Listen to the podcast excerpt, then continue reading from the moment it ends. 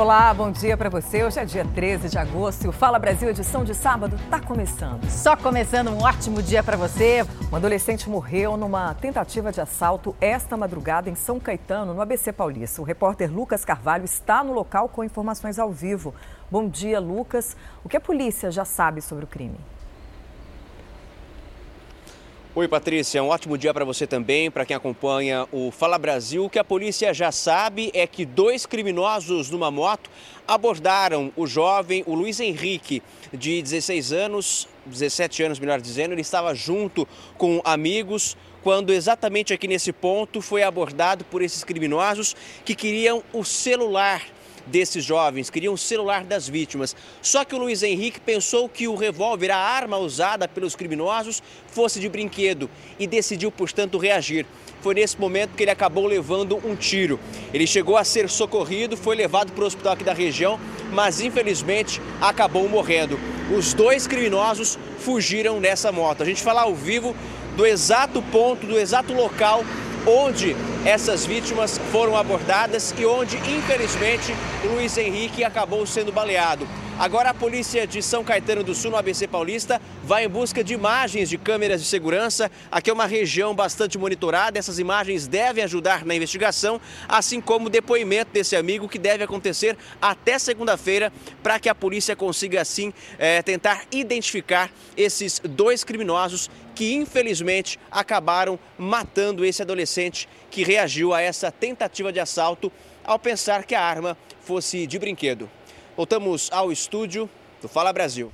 O ministro do Supremo Tribunal Federal, Dias Toffoli, pediu ao governo que explique decretos que tornariam possível a convocação da Polícia Militar pelas Forças Armadas em casos de emergência. E a Advocacia Geral da União devem explicar o decreto em cinco dias mesmo o prazo para a Procuradoria-Geral da República dar seu parecer sobre o caso. A reclamação ao Supremo foi feita por partidos da oposição ao presidente Bolsonaro. A alegação é que a Constituição assegura somente aos governadores o comando das polícias militares. Também nesta sexta-feira, o governo federal atendeu ao pedido do Tribunal Superior Eleitoral e autorizou o reforço da segurança das eleições pelas Forças Armadas. O procedimento é comum no dia de votação e os oficiais colocados à disposição pelo Ministério da Defesa deverão atuar em locais determinados pelo TSE, como nas cidades em que o transporte das urnas tem de ser feito de barco, por exemplo. O Tribunal Superior Eleitoral autorizou a inclusão dos nove indicados pelo Ministério da Defesa para atuar na fiscalização dos códigos de programação das urnas eletrônicas. Uma forma de baixar a temperatura para a gestão de Alexandre de Moraes, que toma posse como presidente do TSE na terça-feira. Além do presidente Bolsonaro, a quem convidou pessoalmente, o ministro também chamou todos os ex-presidentes da República para a cerimônia. A gente volta a falar agora sobre a morte de um adolescente baleado durante uma tentativa de assalto essa madrugada em São Caetano do Sul, no ABC Paulista. O nosso repórter Lucas Carvalho tem as informações ao vivo para a gente. Lucas, a polícia já tem alguma pista dos suspeitos? Talita, por enquanto não. O que dificulta é que os dois criminosos usavam capacetes e o amigo do adolescente não viu o rosto desses criminosos, já que a ação foi muito rápida. Mas a expectativa da polícia é de que as imagens das câmeras de segurança possam auxiliar. O Vlad vai mostrando, essa é uma área monitorada, são várias câmeras de segurança por aqui. Então, muito possivelmente, a Polícia Civil aqui de São Caetano do Sul, no ABC Paulista, deve requisitar essas imagens na tentativa de identificar esses criminosos a partir de características, a partir da placa da moto, inclusive. Foi exatamente aqui nesse ponto que aconteceu o crime. Luiz Henrique, de 17 anos, caminhava com um amigo quando os dois criminosos se aproximaram numa moto e exigiram o celular das vítimas. O problema é que o Luiz Henrique achou que a arma usada pelo, pelo assaltante fosse de brinquedo e ele acabou reagindo a essa ação criminosa. Um dos ladrões então acabou disparando, ele foi atingido na região do tórax, foi levado para um hospital da região, mas infelizmente não resistiu aos ferimentos. E os dois criminosos fugiram na moto. Curioso é que a menos de 500 metros daqui tem um posto da Polícia Militar. Olha só como é que os criminosos andam cada vez mais audaciosos. Agora, a expectativa é de que até segunda-feira no máximo esse amigo do Luiz Henrique possa prestar esclarecimentos também, prestar o depoimento. Toda a informação é válida na tentativa de localizar os criminosos. Um dado importante e alarmante é que de janeiro a junho desse ano já foram registrados 85 casos de latrocínio no estado de São Paulo, que é o roubo seguido de morte. Desses casos, 30 pelo menos foram registrados na capital paulista e 14 na região metropolitana. E chegou a hora de saber o que é está rolando no mundo dos esportes. Bom, saíram os indicados ao prêmio Bola de Ouro deste ano. E olha, tem surpresa na lista, hein? A revista France Football divulgou os 30 indicados ao prêmio, que vai escolher o melhor jogador do mundo. A surpresa foi a ausência do Lionel Messi e também do brasileiro Neymar, atacantes do PSG o que gerou muita polêmica nas redes sociais. O Messi, é bom lembrar, esteve em todas as indicações da France Football desde 2006. Os favoritos para ganhar a bola de ouro em 2022 são Karim Benzema, do Real Madrid, Mohamed Salah, do Liverpool e Kevin De Bruyne, do Manchester City. A tenista americana Serena Williams, uma das mais vitoriosas da história, anunciou essa semana que vai se aposentar. Aos 40 anos de idade, ela disse que quer ser mãe mais uma vez e também pretende se dedicar a outros projetos pessoais. Serena é a maior campeã de Grand Slam, ou seja, dos principais torneios de tênis. Foram 23 títulos na carreira. Segundo a tenista, o torneio de despedida será o US Open, que começa no fim do mês em Nova York. E a nossa querida ginasta Rebeca Andrade se tornou a número um do mundo, hein? A campeã olímpica tem o maior somatório do individual geral entre todas as atletas elegíveis para competir no Mundial de Ginástica Artística.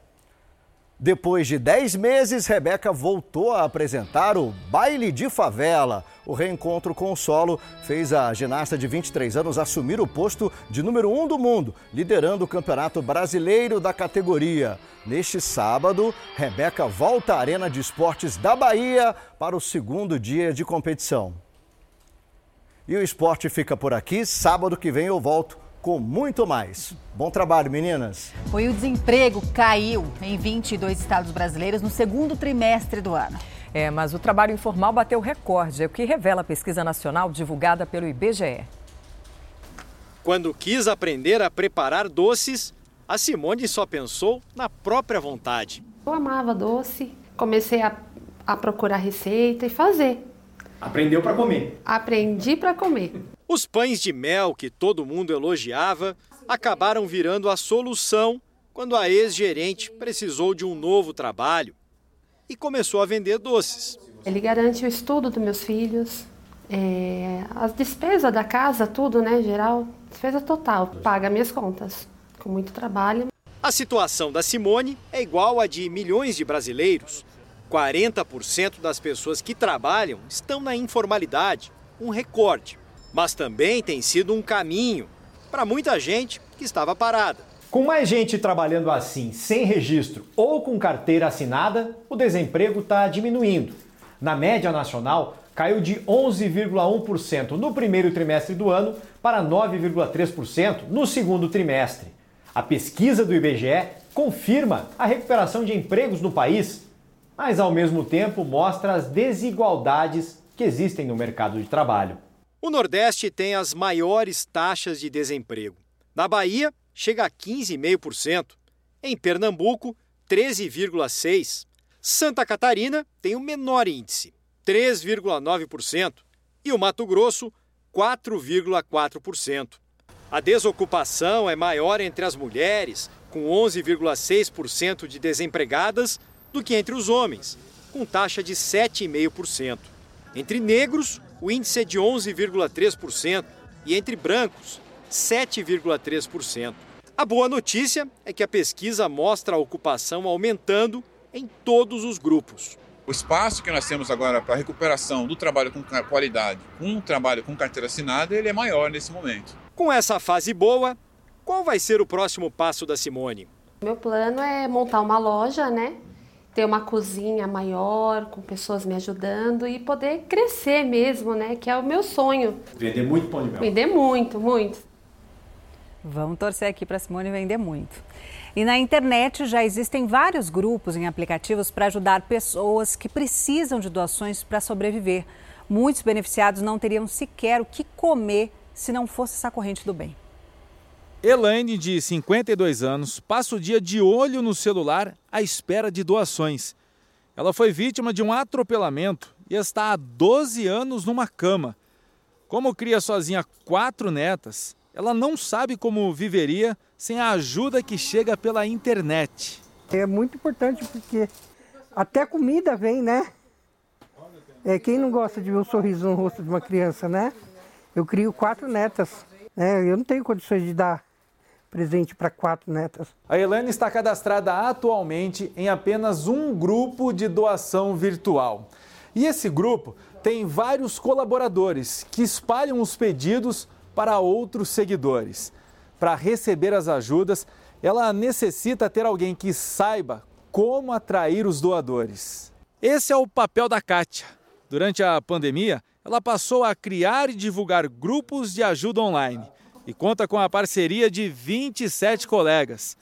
Os pedidos mais comuns são de roupas e alimentos, mas há também vaquinhas virtuais para arrecadar dinheiro, que chega principalmente via Pix. Financeiramente, nós não temos condições de ficar doando para todo mundo que nós queremos, mas nós conhecemos muitas pessoas, né? Então, com as redes sociais, quando nós pedimos, é, o retorno é muito grande. Mas, com tantos golpes na internet por aí, alguns cuidados são necessários.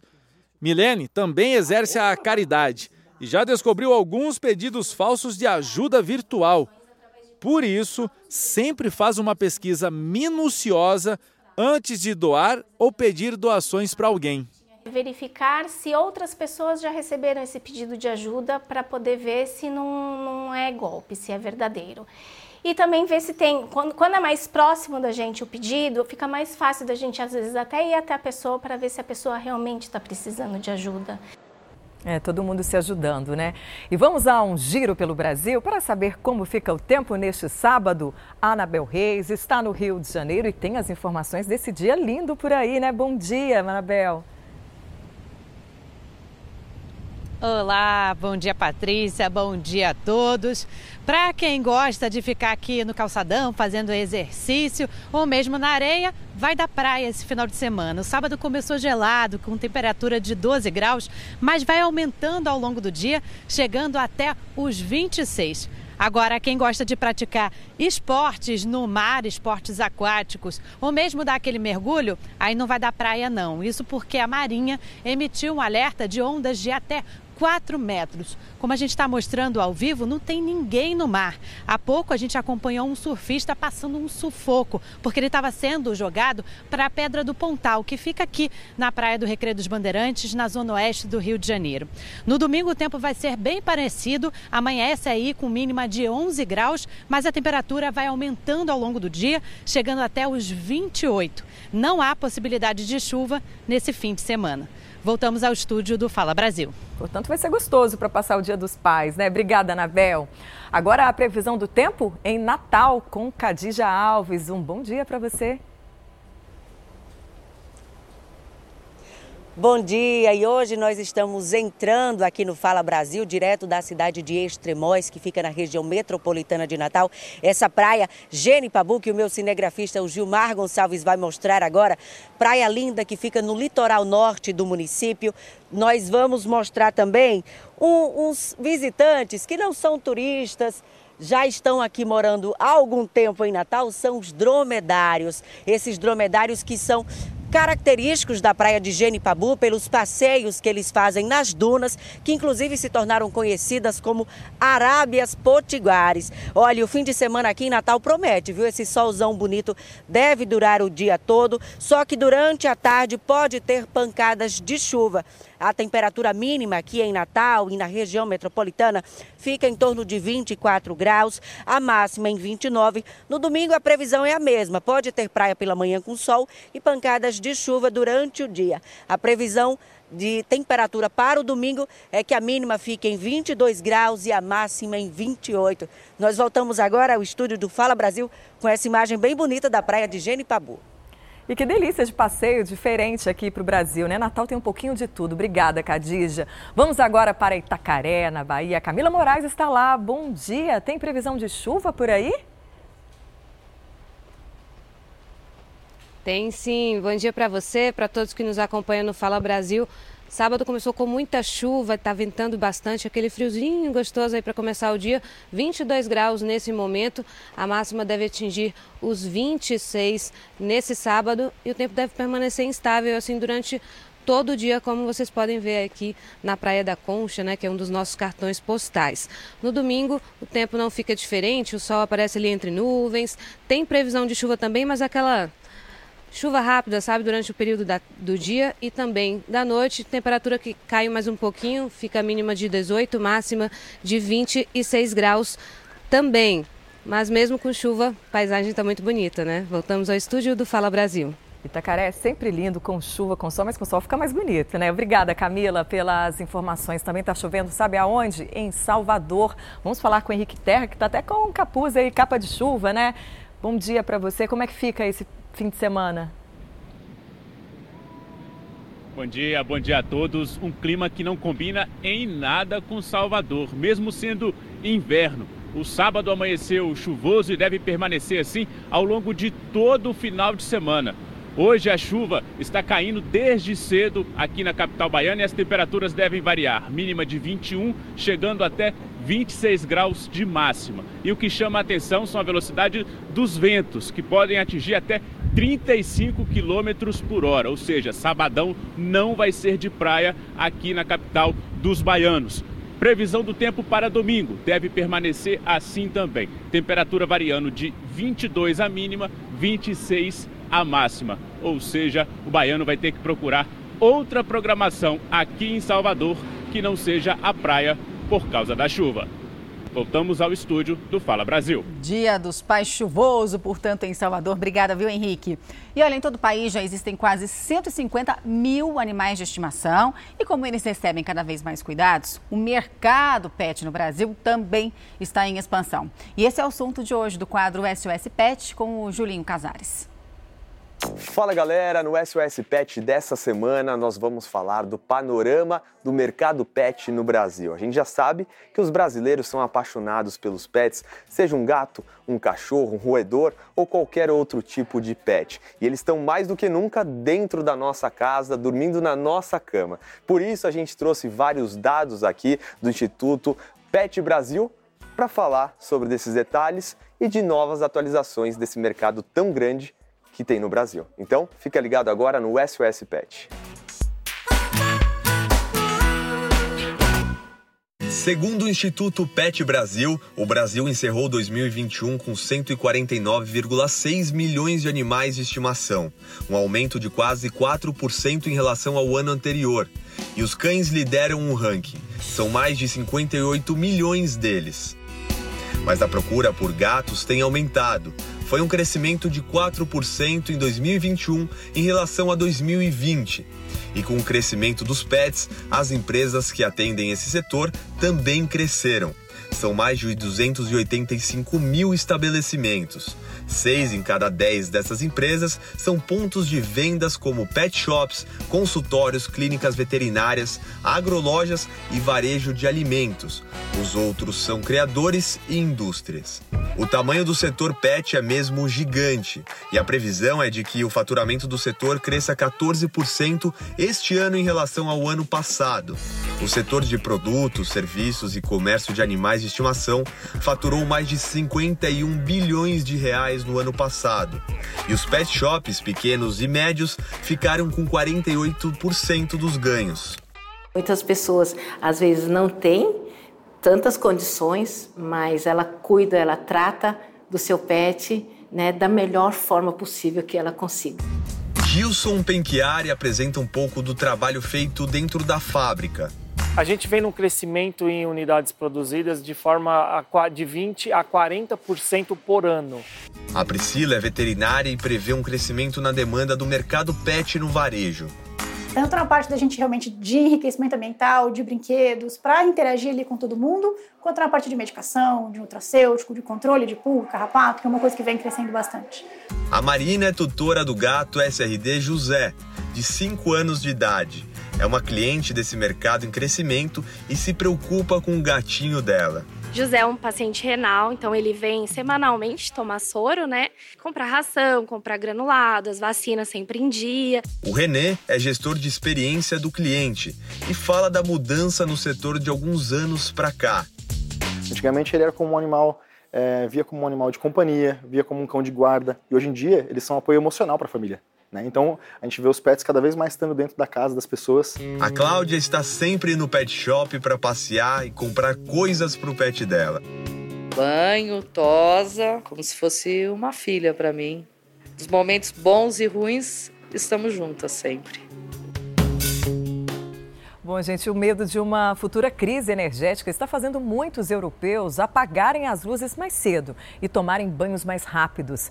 Veja essa e outras notícias agora no nosso Giro Internacional. Os comerciantes aqui da Europa tentam reduzir os custos, economizar ainda mais com o corte de fornecimento do gás que vem da Rússia. Muitas lojas estão encerrando mais cedo, desligando a luz das vitrines. As autoridades europeias têm pedido a redução do consumo e planos de racionamento. Até mesmo pontos turísticos, como a famosa Torre Eiffel de Paris, está sendo desligada para economizar. Em dezembro começa o inverno aqui no hemisfério norte, quando o consumo de energia aumenta, né, com os aquecimentos. Então, a gente tem mesmo é que economizar. De Lisboa, Ana Paula Gomes. O turismo em Israel continua se recuperando e está prestes a voltar aos recordes de antes da pandemia da Covid-19. Mais de 700 mil turistas já passaram por aqui desde janeiro deste ano, quase o dobro em comparação ao ano passado. A recuperação desse segmento ainda é considerada lenta, mas o fluxo deve aumentar de forma significativa até dezembro. Israel tem várias atrações turísticas e fica aqui uma boa dica de passeio para as férias. De Tel Aviv, Eric Klein. Os distúrbios alimentares já afetam 28 milhões de americanos. É o que revela um estudo publicado recentemente em uma revista científica internacional. 95% dos casos de distúrbios são de pessoas entre 12 e 25 anos. Mas o que realmente preocupou os especialistas foram os outros 5%. São crianças entre 9 e 10 anos de idade.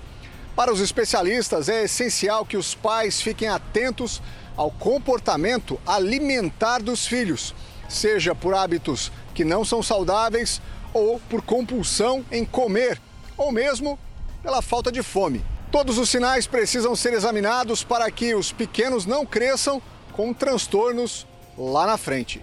De Orlando, Vandrei Pereira. Olha, de acordo com o novo censo americano, a população brasileira aqui nos Estados Unidos permanece concentrada em maior parte aqui na Flórida ou então em Massachusetts. No ano passado, 17% dos brasileiros que deixaram o Brasil não retornaram, o maior número do levantamento da Polícia Federal até hoje. E os Estados Unidos são o principal destino. Em 2021, aumentou o número de profissionais e famílias que buscam vistos americanos para empreender ou continuar os estudos. Os dados oficiais do governo mostram que a comunidade brasileira está perto de 500 mil, mas, segundo Itamaraty, há mais de um milhão de brasileiros morando nos Estados Unidos. De Miami, Tina Roma. E no México, equipes de resgate podem entrar a qualquer momento na mina de carvão, que desabou né, há 10 dias. Os socorristas agora correm contra o tempo. Cada minuto pode ser, claro, crucial né, para encontrar sobreviventes. Os mergulhadores vão participar da operação também para tentar retirar os 10 trabalhadores que estão presos ali. Segundo as autoridades, 97% da água que invadiu a mina já foi retirado, que é uma ótima notícia. 15 homens trabalhavam para extrair carvão quando um buraco se rompeu né, e inundou as galerias, mas eles estão recebendo ali por dutos é, alimento e água também. É, qualquer novidade sobre o resgate dele, a gente mostra aqui ao longo do Fala Brasil. Agora tem uma pergunta para fazer para você que está assistindo aqui ao Fala Brasil. Você costuma ter cãibra? E com qual frequência, hein? Muitas vezes, na hora da gente fazer exercício físico, nadar ou até dormir, podem surgir essas câimbras, geralmente nos membros inferiores, nas pernas. Mas alongamento, hidratação e consumir alguns tipos de alimentos podem evitar essas contrações musculares. A publicitária Helenira sofre com as câimbras desde muito jovem.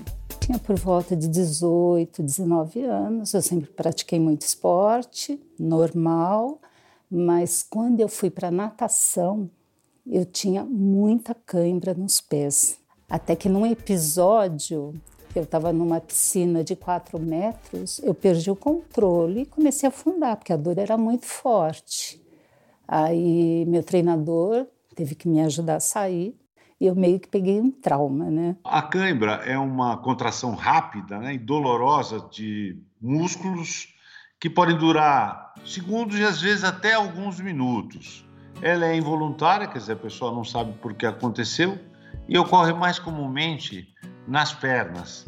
As cãibras costumam aparecer depois de exercícios físicos intensos e pode ser por falta de condicionamento físico ou alongamento principalmente naquelas pessoas que se exercitam pouco e, quando praticam atividade física, exageram. Mas como evitar essas contrações? Primeiro passo é a gente não ultrapassar os limites do próprio corpo. Né? A gente tem que ir progressivamente se preparando cada vez melhor, se condicionando aos poucos para poder ter melhores resultados nos exercícios físicos. Vale também evitar fazer exercício logo depois que você comeu, né? Uma dica boa é você fazer aquecimento antes de começar o exercício e alongamento, tanto antes quanto depois. Consumir alguns alimentos ricos com sais minerais pode ajudar. Potássio, magnésio, cálcio, porque eles são usados pelos nossos músculos, né? E não esqueça da hidratação. Por conta desse suor excessivo quando a gente faz atividade física, é sempre bom repor líquidos, seja tomando água ou mesmo aqueles isotônicos que contêm também água, sais e glicose. E o que fazer durante um episódio de cãibra? O ideal é a gente tentar alongar aquela região onde está ocorrendo a cãibra, em geral, fazendo um, um exercício no sentido contrário ao que está da cãibra, né? Massagear um pouquinho aquele local, o que normalmente acaba sem deixar muitos problemas. Se a dor não passou ou as câimbras se tornarem muito frequentes, é preciso procurar ajuda médica. Pode ter uma condição mais grave provocando as câimbras, como foi o caso da Helenira. E de quanto tempo para cá você voltou a sentir câimbra? Então, eu, eu tive um câncer de mama e hoje eu tomo um medicamento por conta desse câncer e um dos efeitos colaterais dele são câimbras. A cãibra também pode aparecer durante o nosso sono. E de noite normalmente cai um pouco a temperatura e ao dormir a gente acaba ficando muito tempo às vezes na mesma posição e vai comprimindo alguns músculos e a cãibra acaba aparecendo, né? Uma dica importante na hora de dormir para quem tem cãibra nessa hora é fazer um pouco de alongamento uh, para relaxar se cobrir bem para ficar quentinho, especialmente se estiver frio, né? E aí dorme num conforto, tranquilidade, sem grandes desequilíbrios na postura do corpo e com menos chance de fazer cãibra. Bom, e notícia da manhã, um jovem de 20 anos morreu atropelado depois de uma briga na saída de um bar no Itaim Bibi, na zona sul de São Paulo. A repórter Maria Carolina Paz está, inclusive, ao vivo no local, tem as informações pra gente, né, Maria Carolina? Bom dia, viu, para você. E a polícia já tem informação dos suspeitos? O que, que aconteceu? Muito bom dia para vocês, a todos que nos acompanham no Fala Brasil. Neste momento, o trabalho da perícia começa no local. A polícia científica que foi acionada pelo 27 Distrito Policial, que é o que cuida aqui da área do Itaim Bibi, Zona Sul, região nobre da capital paulista, foi acionada a polícia científica que agora tira fotos e coleta dados no local. Que a polícia já sabe, Roberta? Que a pessoa que atropelou um homem estava em um carro importado, avaliado em 600, 700 mil reais, da cor escura e que não estava com placa. O carro estava estacionado nesse estacionamento que o Rincon mostra no Fala Brasil, imagem ao vivo, notícia exclusiva, esse portão aí de cor laranja. O carro estava estacionado aí. No final desse estacionamento tem uma câmera de segurança e essa imagem já está também na delegacia. O jovem que faleceu atropelado, Fernando Zambori, de 20 anos, estava com colegas em um outro carro e antes de tudo acontecer, todos estavam nessa balada. As imagens dos circuitos internos também já estão na delegacia. Testemunhas que estavam aqui no local podem ajudar também nesse trabalho aí de identificação e de esclarecimento dos fatos, além dos amigos do Fernando também estão na delegacia prestando depoimento, que já se sabe. E eu conversei com o tio da vítima, do Fernando. Ele também ouviu isso de testemunhas e dos amigos, que na hora da saída do estacionamento um desentendimento aconteceu, que ali na hora de sair com os carros, essa pessoa que possivelmente, de acordo com as informações iniciais, estava alterada, pode ter sido aí causada por conta de bebida alcoólica, teria saído rápido com um carro e ali nessa muvuca o desentendimento aconteceu. O Fernando desceu do carro que estava com os colegas e foi atropelado duas vezes por esse veículo. Esse homem então entrou nesse carro importado e fugiu. Por enquanto não tem informações é, sobre a placa, porque o carro estava sem a identificação, mas já se sabe ser um carro escuro e importado e a polícia agora faz a identificação. Esse tio também, ele contou para nossa equipe que possivelmente o cartão de crédito utilizado por essa pessoa que atropelou o Fernando foi passado tanto na balada quanto no estacionamento que a polícia pode fazer o trabalho de identificação também por esse caminho. Então, polícia científica no local nesse momento e esse carro importado sendo procurado pela polícia, o assassino do Fernando, que atropelou ele na saída aqui do estacionamento depois de curtir a noite com uma balada. Fernando deixa pai, mãe, familiares, ele era estudante, estava cursando o cursinho preparatório para poder entrar numa faculdade na capital paulista. Ele é de Pirituba, era de Pirituba, zona norte da capital paulista. A gente deixa também nossos sentimentos aqui em nome de toda a Record TV aos familiares do Fernando. E a gente segue aqui no local, depois vamos para a delegacia também ter informações lá sobre como anda esse trabalho de, de, de investigação e muito possivelmente crime de homicídio deve ser registrado nesse caso. Voltamos ao estúdio do Fala Brasil. Com certeza, Maria Carolina, é crime, né? Fugir depois de um acidente, não prestar socorro aí à pessoa que foi atropelada. Qualquer novidade, chama a gente aqui para contar mais detalhes sobre esse, esse caso. Espero que esse motorista seja encontrado logo. Bom, o assassinato do brasileiro campeão mundial de jiu-jitsu, Leandro Ló, repercutiu no mundo inteiro, viu? O policial que, o atleta, que atirou no atleta está preso. Leandro né, tinha 33 anos, uma vida inteira pela frente, né? Possibilidade de mais títulos. Mas o que pode, gente, ter causado essa ira, esse ódio da reação de um homem? Como alguém leva pela raiva o ódio matar uma outra pessoa a sangue frio, acabar com uma família? É o que explica agora o nosso comentarista Isaac Efraim no quadro Mistérios da Mente Humana. Que triste essa história do PM que assassinou com quatro tiros na cabeça o nosso campeão de jiu-jitsu. Que história mais triste, que grande tragédia. Mas eu não sou juiz, eu não sou advogado, eu não estou aqui para julgar do ponto de vista jurídico se o indivíduo é culpado ou não. Eu, enquanto especialista de comportamento, vim aqui para tentar fazer vocês entenderem, para tentar explicar o que aconteceu. O que, que eu imagino? Em primeiro lugar, eu imagino que previamente o PM já deveria ter algum tipo de incômodo, algum tipo de inveja em relação ao nosso campeão de jiu-jitsu. Sabe como é que é? PM tá ligado em luta, o cara é campeão mundial, desfruta de prestígio. Em segundo lugar, muito provavelmente estava alcoolizado e num estado alcoólico, as nossas agressividades estão mais liberadas, elas ficam mais para fora.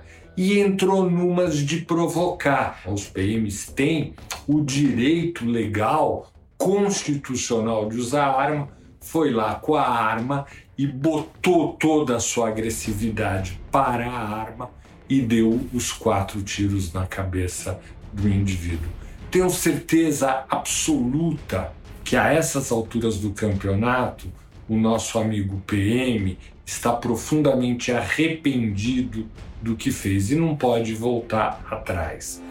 O fato de a gente portar armas transforma aquela agressividade que durante, sei lá, milhões de anos nós vamos tentando domesticar, porque nós somos seres mamíferos agressivos, de natureza agressiva. E a arma dá uma liberação dessa agressividade. É uma carta marcada para a gente poder agredir de fato imortalmente o outro. É por isso que eu, enquanto médico, enquanto psiquiatra, sou contra o porte de armas. Eu acho que eu ficar bravo porque você me fechou no trânsito e xingar, mas não ter recursos para te agredir é uma coisa. Eu estar tá de posse de uma arma e poder dar três tiros, quatro na tua cabeça é outra história.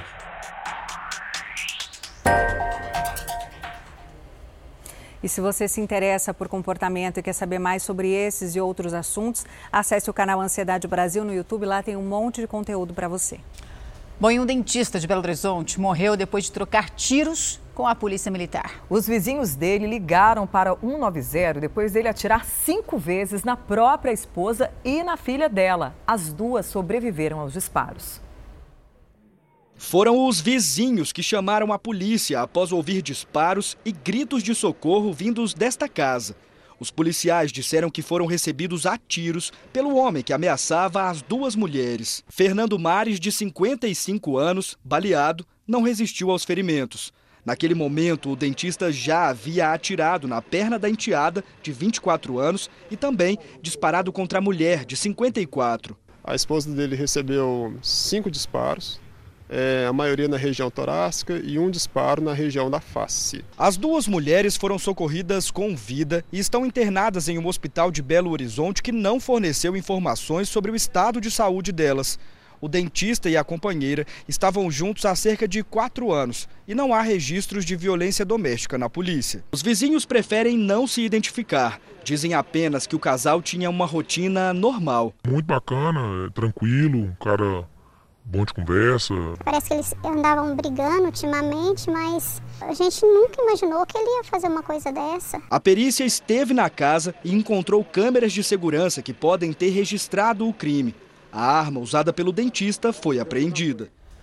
Bom, na Itália, bombeiros resgataram um homem que ficou preso num túnel. Segundo a polícia, os criminosos cavavam o túnel para chegar até o cofre de um banco na região oeste de Roma.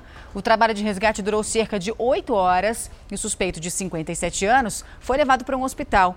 Quatro pessoas foram presas. E nesta semana, o sul do país teve muita chuva e frio para quem é, quer ajudar, né, quem não tem ali onde morar. Algumas prefeituras resolveram ajudar e criar abrigos para os moradores de rua. E, claro, os fiéis companheiros deles. Sempre que a gente está na rua e vê um morador de rua, é só você olhar para o lado que tem o quê? Um cachorrinho. A temperatura está em queda. É mais uma noite fria no Rio Grande do Sul.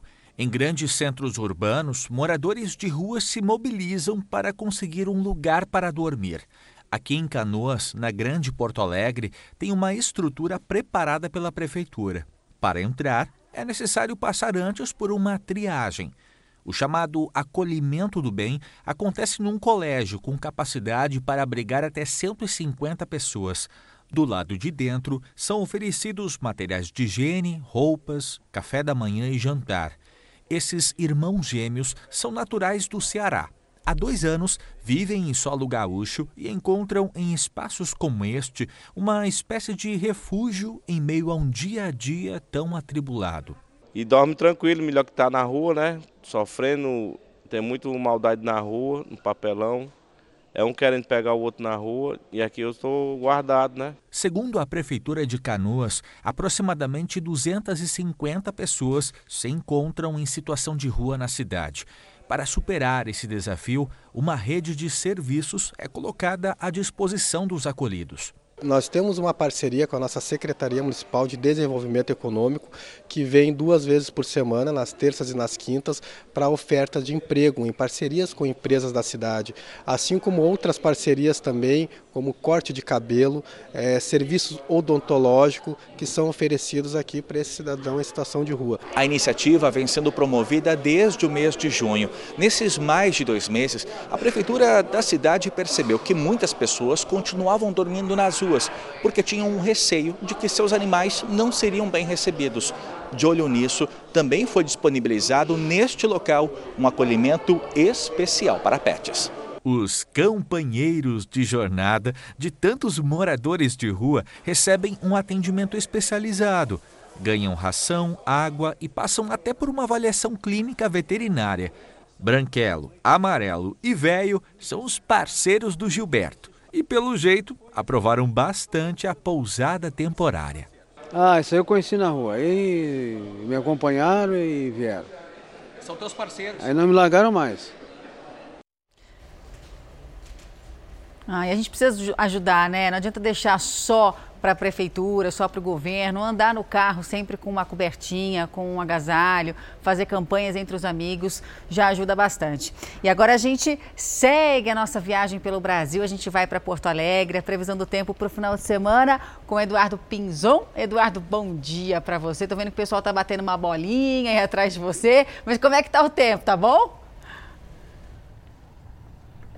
Oi, Roberta, bom dia, bom dia a todos. O sábado começou com o tempo fechado, com sol entre nuvens aqui na capital dos gaúchos e temperatura amena. Agora a temperatura é de 16 graus, com termômetros em elevação, ideal para muita gente aproveitar e fazer isso que você comentou, bater uma bolinha aqui nessas quadras de futebol às margens do Lago Guaíba, que banha a capital dos gaúchos, e também fazer uma atividade física, porque o dia vai ser com tempo firme aqui na capital dos gaúchos. Agora, no domingo, tem alerta para todo o estado, Roberta, porque a previsão do tempo indica temporais com a possibilidade de granizo. Então, quem vai aproveitar o Dia dos Pais vai ter que ficar dentro de casa, fazer um chimarrão, porque que a temperatura vai estar amena, na casa dos 9 a 10 graus em todas as regiões do estado e a chuva, com a possibilidade de tempestades, vai marcar a presença no final de semana dos gaúchos.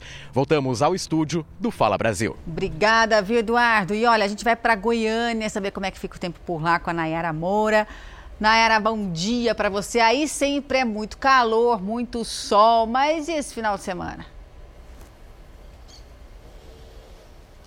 Oi, Roberta, bom dia para você, bom dia a todos que nos acompanham. Olha só, Roberta, aquele calor que chegou na, ou aquele frio, na verdade, que chegou na quinta-feira aqui em Goiânia já foi embora. Hoje o dia amanheceu um pouquinho mais ameno, com tempo ameno, mas a previsão é de tempo quente aqui na capital, viu? Os termômetros nesse momento marcam 19 graus, mas a mínima é de 13 e a máxima deve chegar a 33 graus no período da tarde aqui em Goiânia. A gente que está em um dos cartões postais aqui da capital, Parque Vaca Brava, pessoal vem muito aqui para fazer atividade física. A dica é tomar bastante água, até porque a umidade relativa do ar em Goiânia é considerada baixa, está entre 25% e 60%. Isso porque não tem previsão de chuva para a capital. Eu volto ao estúdio do Fala Brasil. Obrigada, viu, Nayara? E olha, previsão do tempo em Fortaleza agora. A gente adora ir para Fortaleza com Anderson Lima. Anderson, bom dia para você. Bom, pelo menos praia já tá dando aí, o pessoal tá, vai, vai ficar tempo bom? Como é que vai ficar? Oi, Roberta, bom dia para vocês aí no estúdio, para todo mundo que acompanha a gente ao vivo aqui no Fala Brasil. Olha, Fortaleza amanheceu com um tempinho um tanto incomum, tá? Para essa época do ano, para esse mês de agosto. Choveu agora há pouco. Isso pegou muita gente de surpresa, mas o solzão, olha só, já está aparecendo para iluminar esse dia, para esquentar a capital do nosso estado. E claro que já tem gente aproveitando bastante, né? Dá para ficar ali de boa na água, dá para se divertir com os esportes aquáticos, ficar na areia só observando esse cenário maravilhoso aqui de Fortaleza, tomando aquela aguazinha de coco bem geladinha. Agora está um pouco nublado, mas as nuvens vão diminuindo ao longo do dia. Hoje a máxima não passa dos 30 graus e amanhã, domingo, tem sol o dia todo com pancadas de chuva a qualquer hora do dia, tá? A mínima 21 graus e a máxima amanhã não passa dos 31 graus aqui em Fortaleza. Voltamos ao estúdio do Fala Brasil. Mesmo com um tempinho esquisito, Fortaleza sempre lindo, né? Obrigada, viu, Anderson? A gente vai para Curitiba agora com Rafael Augustos. Rafael, bom dia para você. Muito frio por aí? Oi, Roberto, bom dia para você, bom dia a todos. Para variar, né, amanheceu friozinho aqui em Curitiba. Nesse momento, a temperatura é de 12 graus. Você vê aí o céu bonito na cidade, mas está frio aqui.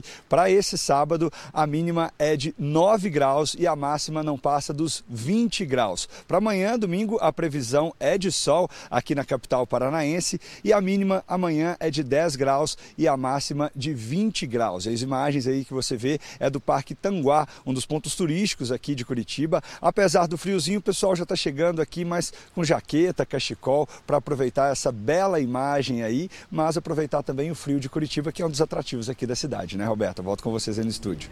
Agora preste atenção nessa história. A polícia procura criminosos que mataram um adolescente de 17 anos durante um assalto.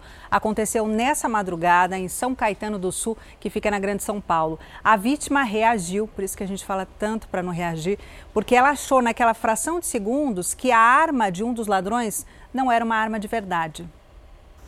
Os últimos passos de Luiz Henrique foram dados nessa calçada em São Caetano do Sul, na Grande São Paulo.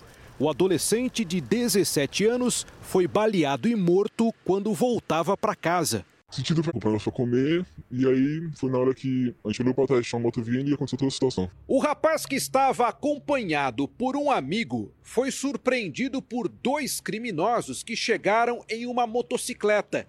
Eles queriam o celular dele, mas o jovem achou que a arma dos assaltantes fosse uma réplica e reagiu. Então, ele foi atingido com um tiro no tórax. Do jeito que o, o criminoso chegou apontando, e pelo jeito que a arma era, parece um simulado de uma arma que também teria bala.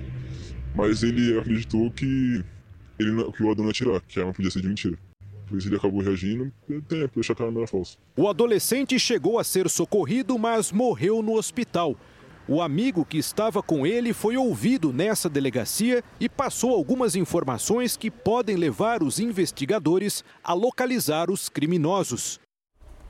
Por isso que a polícia sempre fala para não reagir. Um jovem de 17 anos que perdeu a vida, porque na fração ali de segundos, ele não querendo entregar o celular junto com um amigo, ele olhou a arma de um dos bandidos e achou que era uma, alma, uma arma falsa, né? Uma réplica. E todos nós somos leigos. A gente né? não consegue. E, e, e, Roberta, tem aquela questão de, do medo, de você estar tá pressionado, de você estar tá sendo assaltante, assaltado. Talvez um policial civil ou militar, em frações de segundo, conseguir conseguisse ainda identificar se a arma é de verdade ou não. Mas e, a gente. E a gente acabou de dar um exemplo também de um morador que pegou a arma, conseguiu pegar a arma do bandido numa distração, mesmo sabendo que era uma arma de verdade.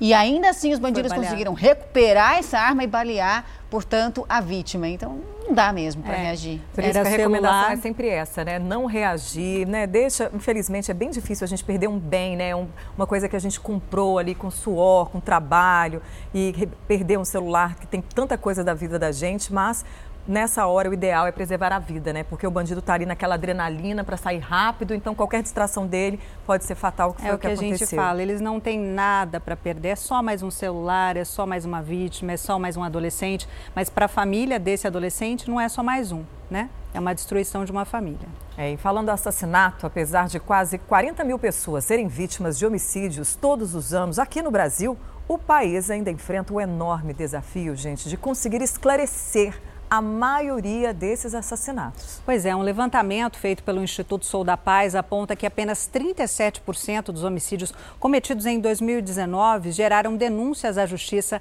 até o final do ano passado. Além da dor pela perda da filha, o choro dessa mãe é de preocupação.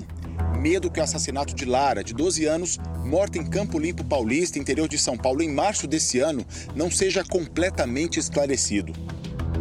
A criança saiu de casa para comprar um refrigerante e desapareceu. O corpo foi encontrado três dias depois com marcas de violência. A polícia aponta Wellington Galindo de Queiroz como suspeito pelo crime. Ele está foragido. As imagens me mostram outras duas pessoas. Quem são essas outras duas pessoas? Qual foi a participação dessas outras duas pessoas? É, se eu, eu, eu, não é nada na minha cabeça, não é ah, um desespero de mãe, é algo que eu estou vendo, está gravado, é uma prova. Um levantamento feito pelo Instituto Sou da Paz revela que a cada 10 assassinatos cometidos em 2019, menos de 4 foram esclarecidos e geraram denúncia à justiça até o final de 2020. A média levou em consideração dados do Ministério Público e tribunais de justiça de 19 estados. O pior índice é do Rio de Janeiro, que teve taxa de apenas 16% na solução de homicídios. A dinâmica de homicídios no Rio de Janeiro é muito diferente da dinâmica de homicídios em Santa Catarina, nós temos que reconhecer isso, né? Tanto o volume de assassinatos, o número de pessoas mortas diariamente é muito maior, como o tipo do homicídio, né, envolvimento de facções. Amapá, Bahia, Pará e Piauí vêm na sequência do Rio de Janeiro. Os estados com mais resolução são Rondônia, Mato Grosso do Sul e Santa Catarina. O estado de São Paulo fica próximo da média, 34%. A porcentagem de resolução de assassinatos no Brasil coloca o país numa situação inferior quando comparada a outras regiões do planeta. É menor do que a média no nosso continente América, 43%, menor que a África, 52%, Europa, 92%, e é menor também do que a média mundial de solução de homicídios, que é 63%. Números que indicam necessidade de melhorias no nosso sistema de investigações, de acordo com o pesquisador responsável pelo levantamento. Não temos o investimento necessário é, para que essas polícias possam fazer uma investigação de qualidade desses crimes que são os crimes mais graves, são os crimes contra a vida. Solução de crime significa saber quem fez, por que fez e que métodos foram usados. Não é a mesma coisa que punição, mas é o único caminho para ela. E é o que espera a mãe, que perdeu a filha há cinco meses desistir não é uma opção. Aos 12 anos de idade, ela lutou pela vida dela. Então eu vou lutar pela justiça não só por ela, por outras crianças e pela minha família até o fim. E três homens foram presos em São Paulo. Eles são suspeitos de participação numa quadrilha especializada em furto de veículos. Os carros eram encomendados por desmanches ilegais. 8h50 da manhã. Os criminosos nesse carro prata já estão nas ruas à procura dos veículos encomendados pelos desmanches. Todos os dias eles seguem a mesma rotina. Alvo escolhido e o suspeito arromba o porta-malas com rapidez. Em poucos segundos ele destrava a porta e leva o carro. Outra câmera flagra o criminoso minutos antes pegando com um parceiro as ferramentas usadas no furto. Aqui os ladrões caminham pela rua à procura de câmeras de vigilância. Eles desistem de cometer o crime no local e vão para o quarteirão seguinte. Ali escolhem o carro, checam se não há rastreador e desligam o alarme. Dias depois, num outro furto, o criminoso está de luvas para não deixar as digitais.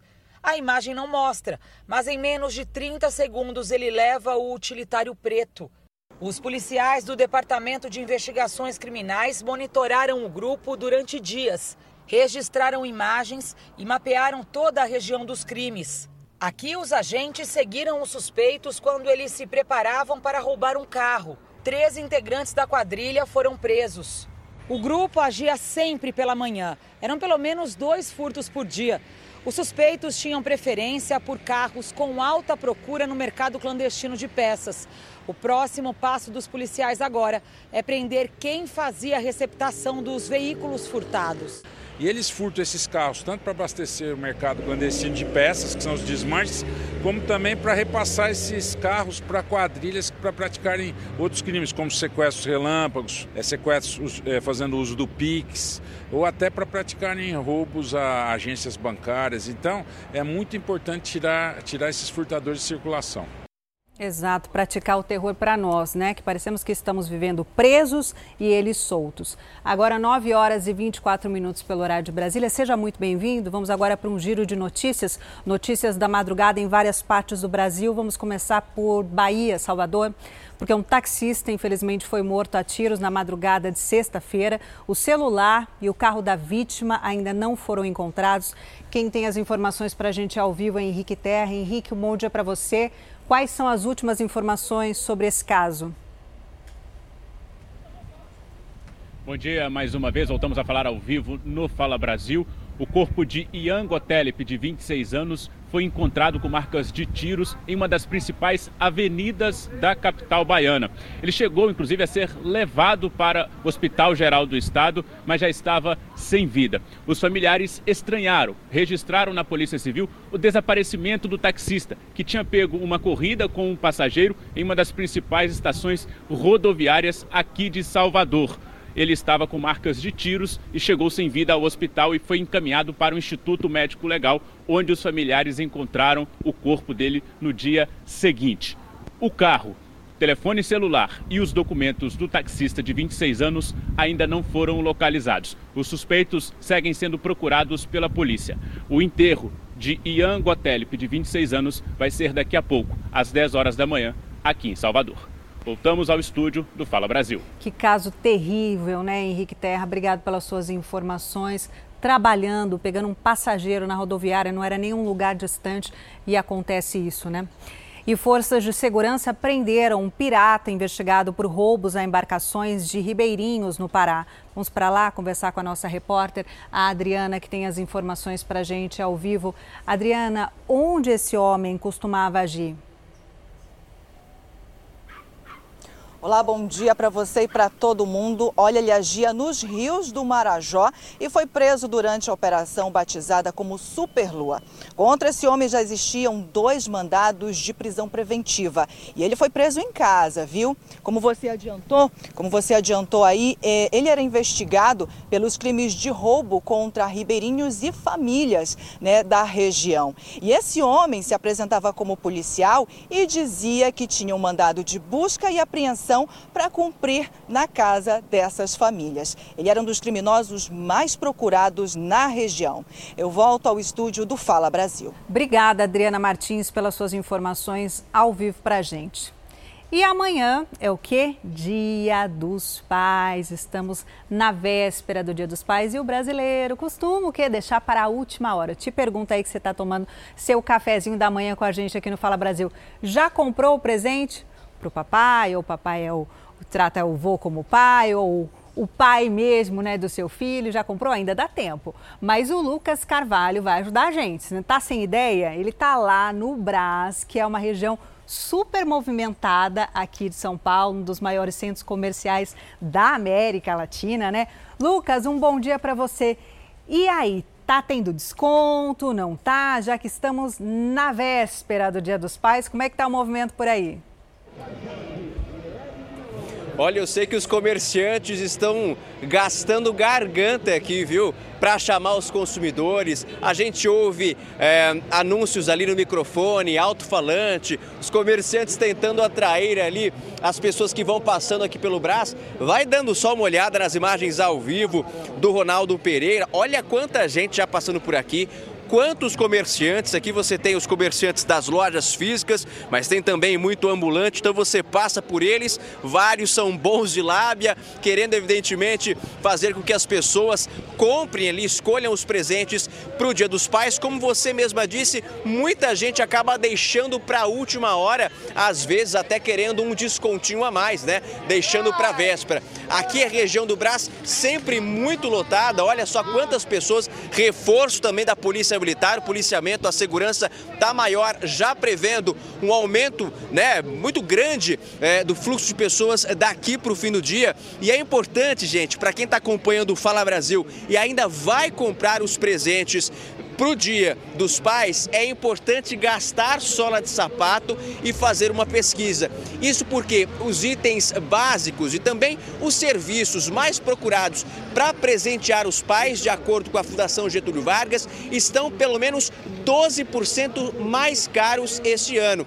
Itens como no setor têxtil, setor de vestuário também, roupas, cintos, bolsas, sapatos, né, produtos tecnológicos que muitos pais gostam, esses produtos registraram aí um certo acréscimo. Então, quem for vir, é bom gastar sola de sapato, andar de loja em loja para com certeza fazer a melhor escolha. Agora, uma coisa eu tenho certeza, gente, quem deixou para hoje vai ter que ter muita paciência, porque se agora o fluxo já está assim, imagine daqui para o fim do dia.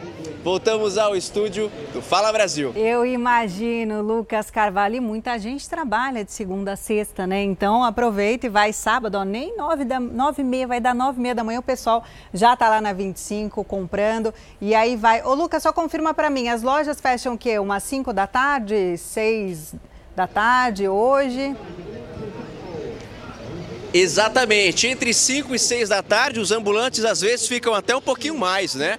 Mas é, é, basicamente isso, né? Algumas lojas estão abrindo agora, outras já estão abertas há mais tempo. Então, daqui para o finzinho do dia, a expectativa é de um fluxo ainda maior aqui na região do Brás, região da 25 de março. Tem loja e opção para todo mundo, né, gente? Verdade, tem. E se o dinheiro está curto, a gente dá só um presentinho, uma lembrancinha, que o papai já vai ficar feliz de ser lembrado. Obrigada, Lucas, pelas suas informações. Depois a gente volta a conversar com você. E olha, novas informações sobre o golpe milionário aplicado pela família de uma idosa herdeira de um dos maiores, das maiores coleções de arte do Brasil. Vamos ao vivo até o Rio de Janeiro conversar com a Anabel Reis. Anabel, um bom dia para você. A polícia divulgou a foto dos dois foragidos que são suspeitos de envolvimento envolvimento nesse caso? Olá, bom dia, Talita. Divulgou sim, são os dois foragidos na operação. É a Diana Rosa Stanesco Vuletic e o pai dela, Slavo Vuletic. Segundo a polícia, os dois participaram do golpe milionário em uma idosa de 82 anos que deu um prejuízo aí em torno de 725 milhões de reais. A polícia aponta que a Diana Rosa foi a primeira falsa vidente a abordar a idosa na saída de um banco e fazer previsões sobre a filha dela de que ela teria uma morte se não recebesse um tratamento. A idosa acreditou e passou a fazer transferências milionárias. Quando ela descobriu que se tratava de um golpe, que a filha dela que tinha orquestrado tudo, entra aí a participação do Slavo Vuletic, o pai da Diana. Ele passou a ameaçar, extorquir essa idosa e também a manteve em cárcere privado, recebendo na conta dele uma quantia de 5 milhões de reais. Agora, essa não é a primeira vez que a Dina Rosa é procurada pela polícia. Inclusive, em abril, ela foi presa por cometer esse mesmo golpe contra uma desempregada. Além disso, ela tem diversas passagens pela polícia por extorsão, estelionato, calúnia, falsidade ideológica e injúria por preconceito. Nessas fotos divulgadas pela polícia, é possível ver que ela tem duas tatuagens próximos ali à mão que podem ajudar a identificá-la. Segundo a polícia, todo esse golpe foi orquestrado pela filha da idosa, a Sabine. E além dessas transferências milionárias, eles também subtraíram obras de arte. Algumas delas foram recuperadas pela polícia na operação que leva o nome Sol Poente. Inclusive, esse é um quadro da Tarsila do Amaral que foi recuperado. Apenas essa pintura está avaliada em 250 milhões de reais. A polícia já descobriu que outras pinturas foram vendidas e duas delas estão fora do país, estão na Argentina. E o colecionador que comprou disse que fez tudo de forma legal. Ele comprou de uma galeria de São Paulo. Por sua vez, a galeria de São Paulo disse que não suspeitou que se tratava de um golpe, porque quem entregou essas obras foi a própria filha da idosa. Ela está presa, assim como outras três pessoas, e a, a, a justiça determinou que elas continuam pre continuem presas temporariamente. Voltamos ao estúdio do Fala Brasil. Obrigada, Anabel. E a Justiça manteve a prisão de todos os suspeitos de aplicar o golpe milionário que envolveu chantagem, ameaças e roubo de obras de arte. Os computadores foram apreendidos no apartamento da suposta vidente Rosa Stanesco. Os investigadores procuram mais informações sobre o golpe com obras de arte milionárias e outros crimes. A atriz Sabine Boguit, o filho de Rosa, Gabriel Nicolau, e a prima Jaqueline Stanesco também foram presos suspeitos de terem participado. Esse carro importado, avaliado em 250 mil reais, também estava na casa da suposta vidente e está em nome de um dos filhos dela. Segundo a polícia, uma forma de lavar o dinheiro dos golpes. Diana Stanesco, meia-irmã de Rosa, também teria carros registrados em nomes de dois ex-namorados. Nos depoimentos que deu à polícia em 2020, ela disse que o carro e 80 mil reais em dinheiro foram levados pelo ex-companheiro para São Paulo depois de uma briga. Uma moto e um carro também teriam sido roubados por outro ex-namorado. Diana ainda é investigada por injúria racial e falsidade ideológica. Em abril, ela chegou a ser presa por extorquir dinheiro e ameaçar uma cliente, mas recebeu o benefício de responder em liberdade. Agora é considerada foragida. A lista de denúncias envolvendo a família Stanesco não para de crescer. Eles são investigados pelos mais variados crimes. No mais recente, duas ex-funcionárias procuraram a polícia e disseram ser vítimas de injúria racial. Elas também denunciam que não receberam pelo tempo em que trabalharam para os supostos videntes. E daqui a pouco a gente vai mostrar que depois que esse caso veio à tona, apareceram novas vítimas dessa vidente.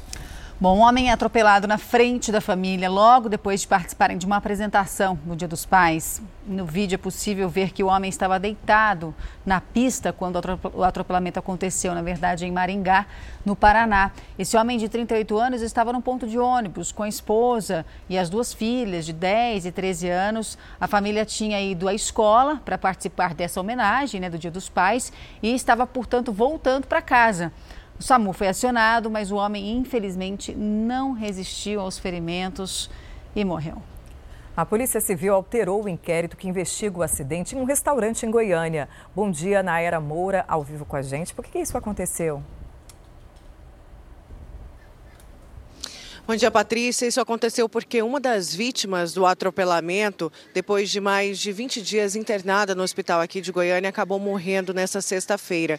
Com isso, a Polícia Civil mudou então o inquérito, agora indicia motorista por homicídio culposo no trânsito, quando não há intenção de matar. A Elizabeth Nunes, de 68 anos, disse que na época o carro dela teria apresentado uma pane mecânica. Ela perdeu o controle da direção e acabou invadindo um restaurante num bairro Nobre, aqui da capital, atropelando 13 pessoas bem na hora do almoço.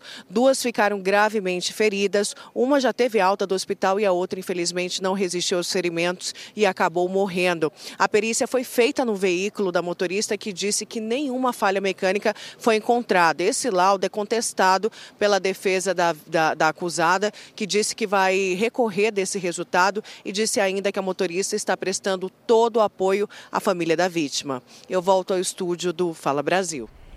E 20% das crianças e adolescentes, preste bem atenção, pais, têm colesterol alto, um fator de risco para doenças cardiovasculares. É além do estilo de vida, como falta de exercício físico e má alimentação, o excesso de gordura no sangue também pode ter causas genéticas.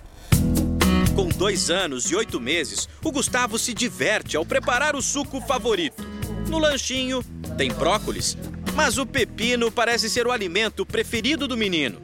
A alimentação dele tem sido assim desde que um exame de sangue detectou uma pequena alteração no colesterol. Então, de 150 a 170, que é o normal, e o dele deu 178. E na rotina um pouco mais é, corrida, esse lanchinho muitas vezes era uma bolacha, é de leite maltado, mas enfim, com um teor aí é, um pouco elevado bisnaguinha, algumas coisas assim que eu acho que daí deram essa, esse boom nesse momento. A mudança de hábito foi adotada pela família de olho no futuro do menino. Principalmente na, na redução de danos. O colesterol alto atinge 40% da população adulta e cerca de 20% das crianças e adolescentes do país. E pode causar doenças cardiovasculares. A falta de controle do colesterol aumenta o risco de infarto, AVC e pode causar até a morte. Quando o colesterol está muito elevado, especialmente o LDL colesterol, essa partícula se deposita na parede dos vasos, levando a uma inflamação desses vasos, ao desenvolvimento da placa aterosclerótica. A doutora Maria Cristina Izar explica que o colesterol é uma substância essencial ao organismo, pois está presente na estrutura das células, forma ácidos que atuam na digestão e faz parte da composição dos hormônios e de algumas vitaminas. E só se torna um vilão se não estiver em equilíbrio. Predisposição genética e má alimentação podem elevar o colesterol. A recomendação é de que exames sejam feitos a partir dos 10 anos. Em crianças que têm pais com histórico de doenças cardíacas, hipertensão, diabetes ou níveis altos de colesterol, como é o caso do Gustavo, o exame pode ser feito a partir dos 2 anos. Há crianças que já tomam remédio a partir dos 8 anos. Mas, de forma geral, o controle da alimentação ajuda bastante. Segundo esta nutricionista, o ideal é usar óleos vegetais que não sejam saturados e azeite de oliva. Reduzir consumo de gordura saturada, presente na carne gorda, por exemplo. Preferir leite semi-desnatado, legumes e frutas. Nós não podemos é, radicalizar né, a alimentação infantil, mas nós temos que deixar ela muito rica em fibras e também usar é, fontes de fitosteróis, ou seja, fontes de é, de um componente que ele é praticamente concorrente do colesterol no reino vegetal. Foi o que a Camila fez quando descobriu que o filho Pedro, aos 6 anos, tinha colesterol alto. Agora, aos 19, os níveis estão normais. A gente acha que não vai fazer efeito, mas faz. Acho que ele não vai ter que tomar remédio, isso que é o mais importante. Continuando no nosso mundo animal, os grandes vencedores do Prêmio Imagens da Natureza 2022 foram divulgados, viu? Todo ano tem um concurso que reúne as fotos mais elogiadas pela crítica. Vamos conferir juntos. São imagens de tirar o fôlego. Um dos grandes destaques do prêmio foi esse gato selvagem caçando um flamingo que recebeu o nome de Felino e sua recompensa. O fotógrafo vencedor desbancou 8 mil concorrentes. Em segundo lugar, ficou essa foto do elefante soprando a poeira da lama com a tromba. Mas outras fotografias também foram dignas de aplausos e prêmios. Como esse urso no gelo no Canadá, leopardo das neves procurando uma presa nessa montanha da Índia. Essa linda mariposa durante o entardecer. E a raia no meio do cardume de peixes. Com tantos cliques incríveis, fica até difícil escolher um favorito.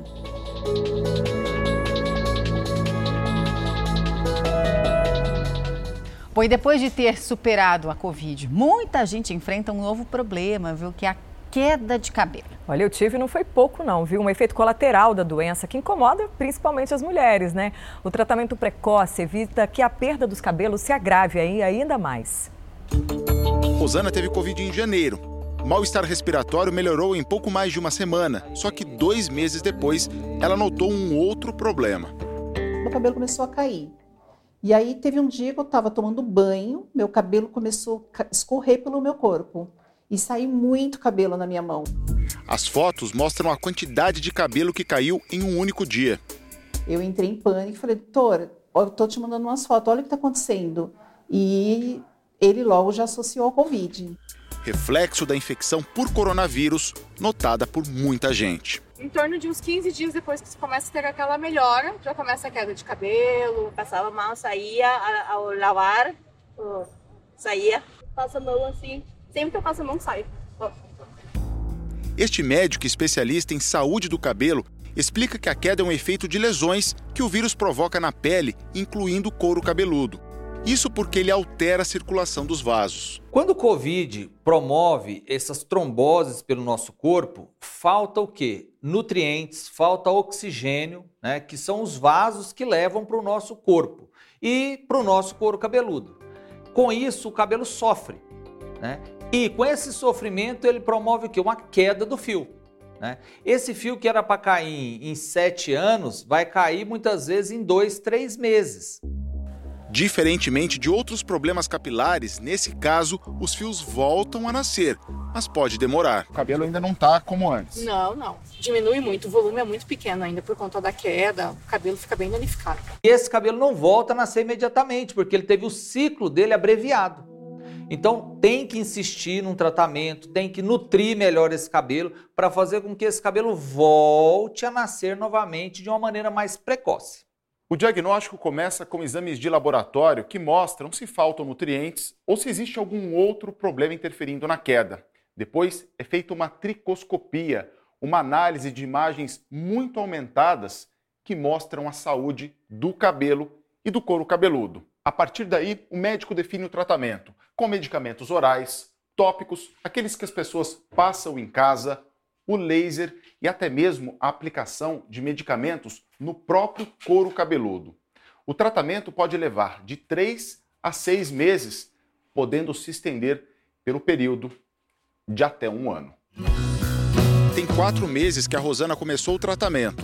Ela ainda nota algumas falhas na parte da frente do cabelo, mas já percebeu uma melhora. Cai um, dois fios, na média de 100, mas não o como estava caindo antes. Examinou, tá surgindo cabelos novos, fios novos, estou super feliz, né? Nota-se que, mesmo se tratando, a queda do cabelo não para imediatamente. Por isso, vale a pena insistir num tratamento precoce, para que o paciente não perca muito cabelo. Vamos agora saber como fica o tempo em outras cidades, fim de semana de Dia dos Pais, né? Vamos para o litoral norte de São Paulo, em Ilha Bela, lugar lindo onde está o Jean Sgarbi. Jean, vai dar para curtir uma praia esse fim de semana, curtir aí com a família? Oi, Patrícia, bom dia para você, bom dia para todos ligados no Fala Brasil. Vai dar para aproveitar a praia, dá para aproveitar a Baía de Santa Teresa, onde nós estamos aqui em Ilha Bela. Dá para aproveitar, por exemplo, o 27 a 27 edição do Festival do Camarão que acontece aqui em Ilha Bela, porque o tempo tá maravilhoso. Não há previsão de chuva aqui em Ilha Bela hoje, máxima de 22 graus, mínima de 13, e o pessoal pode aproveitar essas imagens aqui que a gente está mostrando através das lentes do Luiz Eduardo Campos Campos, em Ilhabela, o tempo vai ficar tranquilo, vai ficar aberto sem nenhuma possibilidade de chuva no sábado, mas também no domingo, porque a máxima vai ficar em 22 graus e a mínima em 15. Ou seja, quem quiser comer camarão, quem quiser aproveitar um pouco mais dessa vista maravilhosa em Ilhabela, vai conseguir, porque o tempo vai ficar muito gostoso e assim, aberto. Às vezes paga, paga um pouquinho de nuvem, bate um vento um pouco mais forte para dar aquela refrescada, mas o clima deve ficar dessa maneira muito gostosa para quem vier aqui para o litoral norte. Voltamos ao estúdio do Fala Brasil. Que cidade linda, belo trabalho do cinegrafista que fez um enquadramento que valorizou ainda mais Ilha Bela. Obrigada, Jean, pelas suas informações. E o Animanal, gente, o fim de semana pode ser muito chuvoso. Não pode ser, não, ela já está até de guarda-chuva, Natália Teodoro, né, Natália? Bom dia para você. Como é que fica a temperatura por aí? Bom dia, Patrícia. Bom dia para todo mundo. Olha, tá uma garoa fina nesse momento e eu vou te contar. O céu nesse sábado amanheceu aberto. Aí faz mais ou menos meia hora que chegaram as nuvens carregadas. Já choveu, já parou. Agora tá essa garoa fina que deve continuar ao longo do dia. E isso não é comum para esse período do ano. A gente está no verão amazônico. Nesse período costuma chover menos e aí vocês já sabem, as temperaturas ficam lá em cima. Se as temperaturas estão lá em cima, imaginem só a sensação térmica. Inclusive no começo desse mês de agosto, a gente registrou aqui em Manaus as maiores temperaturas do ano. Então dá para imaginar muita água para conseguir resistir, né? Mas hoje essa chuvinha amenizou as temperaturas. Então o tempo está gostoso, tá um ventinho e para hoje a previsão é de 33 graus de máxima. A gente vai mostrar para vocês um pouquinho aqui do Largo São Sebastião. Aproveito para falar da previsão do tempo para amanhã, domingo. Também deve chover ao longo do dia, com mínima prevista de 24 e máxima também de 33 graus. Que paisagem é essa nossa, né? Mesmo essas chuvas e essas nuvens carregadas não atrapalham a paisagem do Teatro Amazonas. A gente está no Largo São Sebastião, centro da capital. Claro que agora não vai ter muita gente passeando por aqui por causa da chuvinha, né? Mas a previsão é de que ao longo do dia muitos turistas também passem por aqui. Eu volto com vocês no estúdio. Cidade linda mesmo. Obrigada, viu, pelas informações. E sabendo do tempo, já dá aí para preparar o cardápio para o Dia dos Pais, né? Vamos então até o Espírito Santo saber como fica o tempo por lá? Luana Damasceno, que céu maravilhoso. Qual é a previsão para esse fim de semana? Vai da praia, pelo jeito, né? Vai da praia sim. Bom dia para vocês e para todo mundo. Dia bonito demais aqui em Vila Velha, de sol, céu azul, poucas nuvens por aqui. Tempo firme vai ficar em todo o Espírito Santo. Não tem previsão de chuva hoje por aqui. Aqui em Vila Velha, a mínima é de 17 e a máxima de 25 graus. E claro que muita gente acordou cedo aí para aproveitar esse dia maravilhoso. Tem muita gente caminhando, fazendo atividade física, andando de bicicleta por aqui, movimentando a praia de Itaparica aqui em Vila Velha. E o domingão do Dia dos Pais vai ser de sol com algumas nuvens aqui no Espírito Santo. A máxima não passa dos 26 graus por aqui, mas vai da praia, está um dia muito bonito, uma manhã muito bonita e movimentada aqui na praia de Taparica, em Vila Velha. Eu volto com vocês aí ao estúdio do Fala Brasil. Obrigada, Luana. Praia que o mineiro gosta, né? E falando em mineiro, vamos às montanhas que dá o nome à cidade, Belo Horizonte, em Minas Gerais, com a repórter Kiane Rodrigues. Olha, o pessoal hoje está caprichando nas imagens, hein? Que fotografia também que o cinegrafista fez, Kiane. Bom dia para você. Como é que vai ser o fim de semana do Dia dos Pais aí? Bom dia para você, bom dia a todos. Muito linda essa imagem do meu cinegrafista, né? Olha só, por aqui o tempo deve ficar aberto com poucas nuvens, muito sol. Mas amanheceu frio em Belo Horizonte, os termômetros marcaram 13 graus e venta bastante por aqui. A temperatura máxima hoje é de 28 graus e para amanhã, o Dia dos Pais, o tempo deve permanecer firme, termômetros entre 14 e 28 graus. E eu estou aqui na orla da Lagoa da Pampulha Pampulha, um dos cartões postais de Belo Horizonte, com essa imagem linda. Ao fundo você vê o Museu de Arte, que faz parte do conjunto arquitetônico da Pampulha. E é claro que muita gente já aproveita o dia por aqui. Voltamos ao estúdio do Fala Brasil. Ah, obrigada, viu, Kiwane? E olha, bonecos de crianças estão assustando moradores de uma vila na Inglaterra, viu? As esculturas foram colocadas, olha, numa avenida movimentada para conscientizar os motoristas a andarem mais devagar em áreas escolares. Mas o vídeo viralizou e o que era para ser um alerta virou um motivo assim de piada até para os internautas, né? Porque muitos moradores disseram que ficaram aterrorizados com esses bonecos que mais parecem personagens de filmes de terror. Olha, Parece gente, mesmo, gente. eu vou, não vou negar também que você está ali andando no carro, tranquilo, um de repente, um bando de boneco dele. Agora você coloca isso na, você andando tranquila na madrugada, na madrugada, um Em vez de evitar de... acidente, acaba provocando pelo É, susto, né? eu, eu não sei se essa ideia foi Acho que boa. eles não foram felizes, Eu acho que não. não foi muito bacana. Vamos dar uma nova ideia ali para essa região, colocar tudo numa exposição, esses bonecos. Do filme Mas de terror, né? Pode ser, pode ser. Enquanto o preço do combustível cai, alivia né, um pouquinho, por um lado, o bolso dos brasileiros, o preço dos alimentos não para de subir. É verdade. Quando a gente vai no supermercado, a gente vai se assustando, né? O leite longa-vida foi o que mais aumentou no mês de julho, com uma alta de mais de 25%. Por causa do preço, Dona Sueli tem muito cuidado ao despejar este líquido precioso na xícara. Caríssimo, muito caro.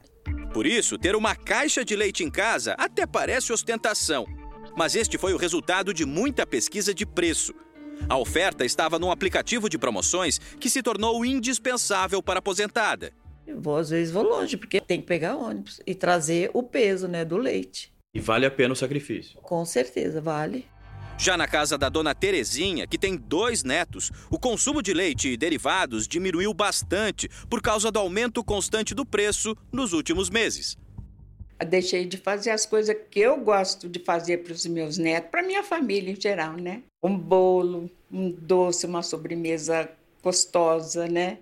E os iogurtes para as crianças também. Deixei- Não tem mais. Não, lá de vez em quando só. A preocupação da dona Terezinha e da dona Sueli é gastar demais com o leite e faltar dinheiro para outros alimentos. Por isso, nós viemos a este supermercado de São Paulo para ter uma ideia do impacto da alta do preço no bolso do consumidor. Eu separei alguns itens aqui. Tem alface, tomate e macarrão. Vamos ver quanto custa. Vamos ver aqui. Quanto saiu, moça? R$ 7,58. R$ 7,58. Praticamente o mesmo preço dessa caixinha, ou seja, Com o valor de um litro de leite, é possível comprar estes três itens que são importantes para uma refeição simples. O preço do leite longa-vida subiu mais de 25% em julho. Em junho, o aumento tinha sido de pouco mais de 10%. No acumulado do ano, ficou quase 80% mais caro. Derivados do leite também tiveram aumento no preço em julho. O queijo subiu 5% e o leite condensado mais de 6%, seguindo uma alta que atingiu os custos de produção. Você tem aí combustíveis, fertilizantes e ração foram muito impactados esses itens, especialmente após a guerra contra Rússia e Ucrânia. E você tem um outro fator que é a sazonalidade, ou seja, essa época do ano, o inverno, o pasto fica mais escasso, você precisa de complementar a ração desses animais. Então isso reduziu muito a oferta de leite. Nós temos menos leite disponível no mercado. Mas o bolso do consumidor, que não tira o leite da dieta, pode ter um alívio em breve, motivado pela volta das chuvas nas regiões produtoras e a queda de preço de alguns itens da cadeia produtiva. Esta diretora de supermercado já negocia uma redução do preço. Já estamos recebendo propostas com uma pequena redução. Até a gente comprar, até receber, aí sim o consumidor vai começar a perceber pequena diminuição. Mais uma semana, dez dias mais ou menos. Enquanto isso não acontece, a Terezinha mantém o hábito econômico que adquiriu recentemente. Bastante café e um pinguinho de leite. Só um pinguinho mesmo. Só um pinguinho mesmo, ó. É, infelizmente, por causa disso, muita gente tem colocado até água, né, para fazer o leite render mais. Bom, e o diesel, hein? Tá mais barato em todo o Brasil. O repórter Eduardo Pinzon está em Porto Alegre, Eduardo, nos postos. Já dá para sentir um pouquinho dessa queda, pequenininha, mas é sempre boa, né? Oi, Patrícia, bom dia. Sim, já é possível perceber a redução que foi anunciada pela Petrobras na última quinta-feira e o consumidor que vem até as bombas para abastecer com o diesel já percebe essa redução. Redução média no entorno de 20 centavos. Aqui neste posto onde nós estamos, em uma das principais avenidas aqui de Porto Alegre, a redução foi de cerca de 18 centavos. Preço aqui no local é de R$ 6,90. Agora, fazendo uma pesquisa rápida nesta avenida, conseguimos encontrar postos com menos, mais barato ainda, em torno de R$ 6,79. Mas lembrando que o custo do diesel acaba sempre pressionando os custos da cadeia econômica, como a gente viu no caso do leite. A inflação não nasce na prateleira, por isso que as transportadoras que fazem, por exemplo, o transporte dos alimentos acabam aumentando aí os seus custos em até 40%. Aqui na capital dos gaúchos, o preço médio, de acordo com a Agência Nacional do Petróleo, para o preço do diesel está na casa dos R$ 6,75. Voltamos ao estúdio do Fala Brasil. Obrigada, viu, Eduardo? Agora, sabe aquelas maquininhas de pescar os bichinhos de pelúcia que tem aí em shopping? Parece uma brincadeira legal, divertida, inocente, mas acredite se quiser, pode ser golpe também. Olha, a gente nunca consegue pegar, né? Eu nunca consegui, é eu achei que era inabilidade minha. Gasta mas pelo dinheiro, não, gasta viu? dinheiro, vai ali, mira direitinho, quando puxa, não vem. Meu filho adora, eu já perdi, foi muito dinheiro É. por causa disso. viu? Inclusive, uma máquina de pelúcia, gente, que enganava os clientes, foi aprendi- apreendida ainda bem. Ela já estava ali progra- programada para não deixar as pessoas ganharem. Para brincar é preciso primeiro tirar a mão do bolso. A máquina só funciona com cartão ou até dinheiro vivo mesmo. É o jogador quem comanda os movimentos da garra que fica dentro da máquina. É só mover o controle para qualquer lado e a mão mecânica obedece, até encontrar a posição ideal, logo acima do prêmio desejado. Aí é só apertar o botão para a garra descer e torcer para que o item seja capturado. Alguns terminam bem. Vamos ver. Já apertou o botão, olha lá. Será? cair. Será? Caiu. Olha, acho que deu, hein? Caiu. Caiu. Deu certo! Outros nem tanto. Momento, né? Vamos ver. Ela fecha devagar, olha lá. Olha lá, mas eu acho que deu certo, hein? Olha lá, tá conseguindo. Olha lá. Ah, vai escapar. Você já viu alguém ganhar? Eu particularmente não vi. Uma vez que ele ganhou três, né? De uma vez, um seguido do outro. Lucas, de 9 anos, não está preocupado com isso. Ele só quer curtir. E aí, vai tentar, amigão? Qual, qual que você vai tentar aí? Esse aqui do sapinho. Por quê? Porque ele tá mais fácil, tá perto da, da saída? É. Vamos ver então. Acho que vai, hein?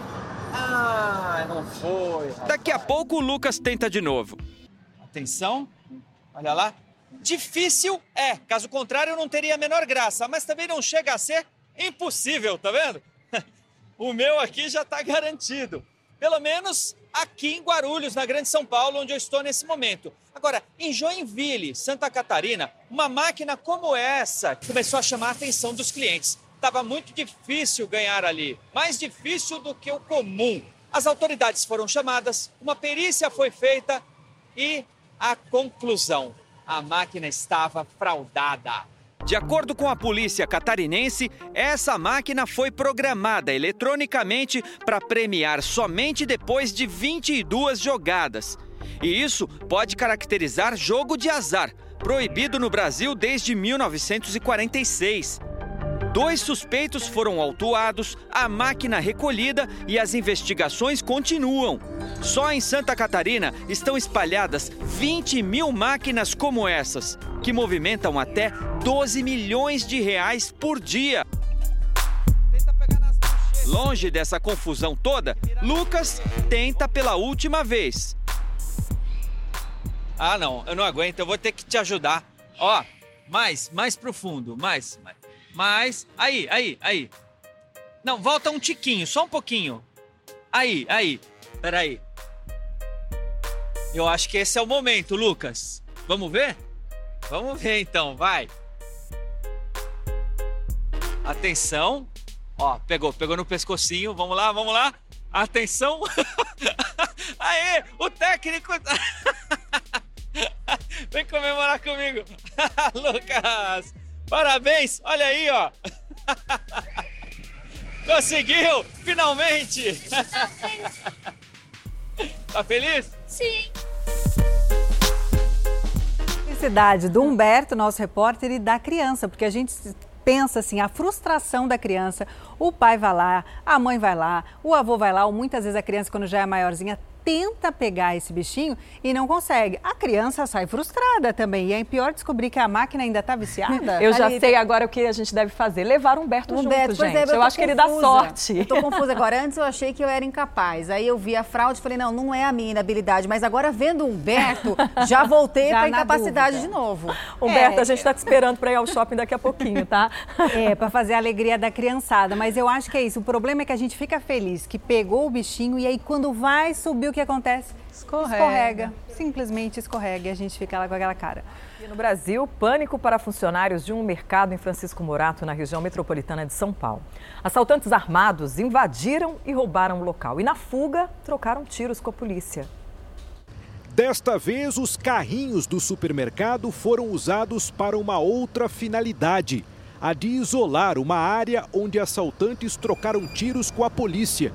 O local foi invadido e roubado por quatro criminosos, mas na fuga eles deram de cara com uma viatura da polícia. E houve uma troca de tiro e nisso um dos miliantes aí foi baleado e socorrido à Santa Casa de Francisco Morato. Outros três conseguiram fugir do local. Conseguiram se evadir do local, mas a equipe policial conseguiu deter um dos indivíduos. O mesmo estabelecimento já havia sido assaltado um mês atrás. Para os funcionários daqui, o momento de abrir as portas para trabalhar tem sido de medo, porque eles nunca sabem quando os assaltantes poderão retornar para roubar o caixa. É, tipo, a gente fica meio a mercê, porque acontece, sempre acontece um assalto desse frequentemente com a gente. Aí no outro dia pra trabalhar fica meio complicado, a pessoa fica meio secado com medo de qualquer coisa acontecer assalto de novo, entendeu? Gera um trauma, né? É trauma porque já não é a primeira vez que a gente passa por essa situação, né? No assalto do mês passado, os funcionários chegaram a ser mantidos reféns nos fundos do mercado. Já tinha Salvador vez já, primeiro domingo, eram quase ou menos 4 horas da tarde, né? A gente estava aqui quase na, no, local de trabalho. De repente, três pessoas, três milhares chegou e rendeu na porta ali, né? Aí levaram a gente para lá pro fundo, lá perto do balcão. Aí eles fizeram o assalto lá na hora, entendeu?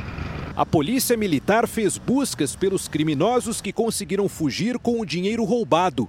Com o assaltante baleado, os policiais apreenderam uma pistola 9mm.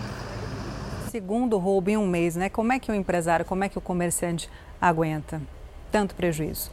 E três funcionários de uma fábrica de bebidas foram mantidos reféns por assaltantes, isso em Santo André, que fica no ABC Paulista. Os criminosos queriam a carga que eles transportavam.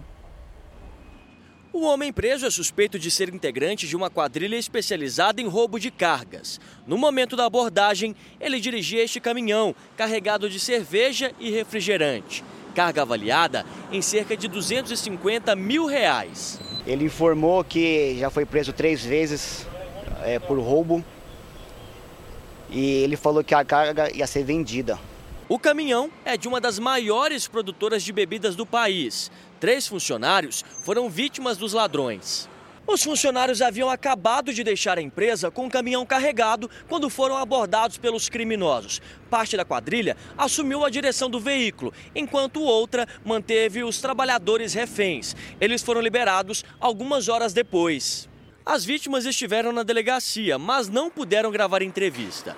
A polícia ainda procura pelo restante da quadrilha. Ele falou que estava ele mais dois. O caso é apurado pela Polícia Civil de Santo André. Em toda a Grande São Paulo, o roubo de cargas tem se tornado frequente. Em julho, a polícia prendeu em Osasco três homens que haviam roubado um caminhão carregado de frango, mercadoria avaliada em 40 mil reais. O motorista também foi mantido refém. Eles me renderam na hora que eu encostei no mercado. Aí eles fizeram eu dirigir o caminhão até o local que eles queriam que eu entrasse na mata lá. Aí eu entrei na mata, um deles ficou comigo lá, me, me, mantendo de refém. De acordo com a Associação Nacional do Transporte de Cargas e Logística, somente em 2021 foram registradas mais de 14 mil ocorrências do tipo. Um prejuízo de quase 1 bilhão e 300 milhões de reais. A polícia acredita que as cargas sejam vendidas para supermercados e comerciantes. Quem compra mercadoria roubada pode responder por receptação. A pena é de quatro anos de prisão, além de multa. Tá chegando agora ao Fala Brasil, 10 horas e 25 minutos pelo horário de Brasília. Seja bem-vindo e tem muito jornal pela frente. Vamos juntos até o meio-dia. Dá tempo de tomar café e pensar também no seu almocinho. Olha, a fast fashion, já ouviu essa expressão? Basicamente significa moda rápida. Ela veio para revolucionar o consumo de roupas. O problema é que as peças produzidas em grande escala, né, muitas peças juntas, estragam mais rápido e estão causando também sérios impactos ambientais. Celebridades deslumbrantes. Com roupas maravilhosas. Basta alguma aparecer como a novidade e as mulheres correm para as lojas.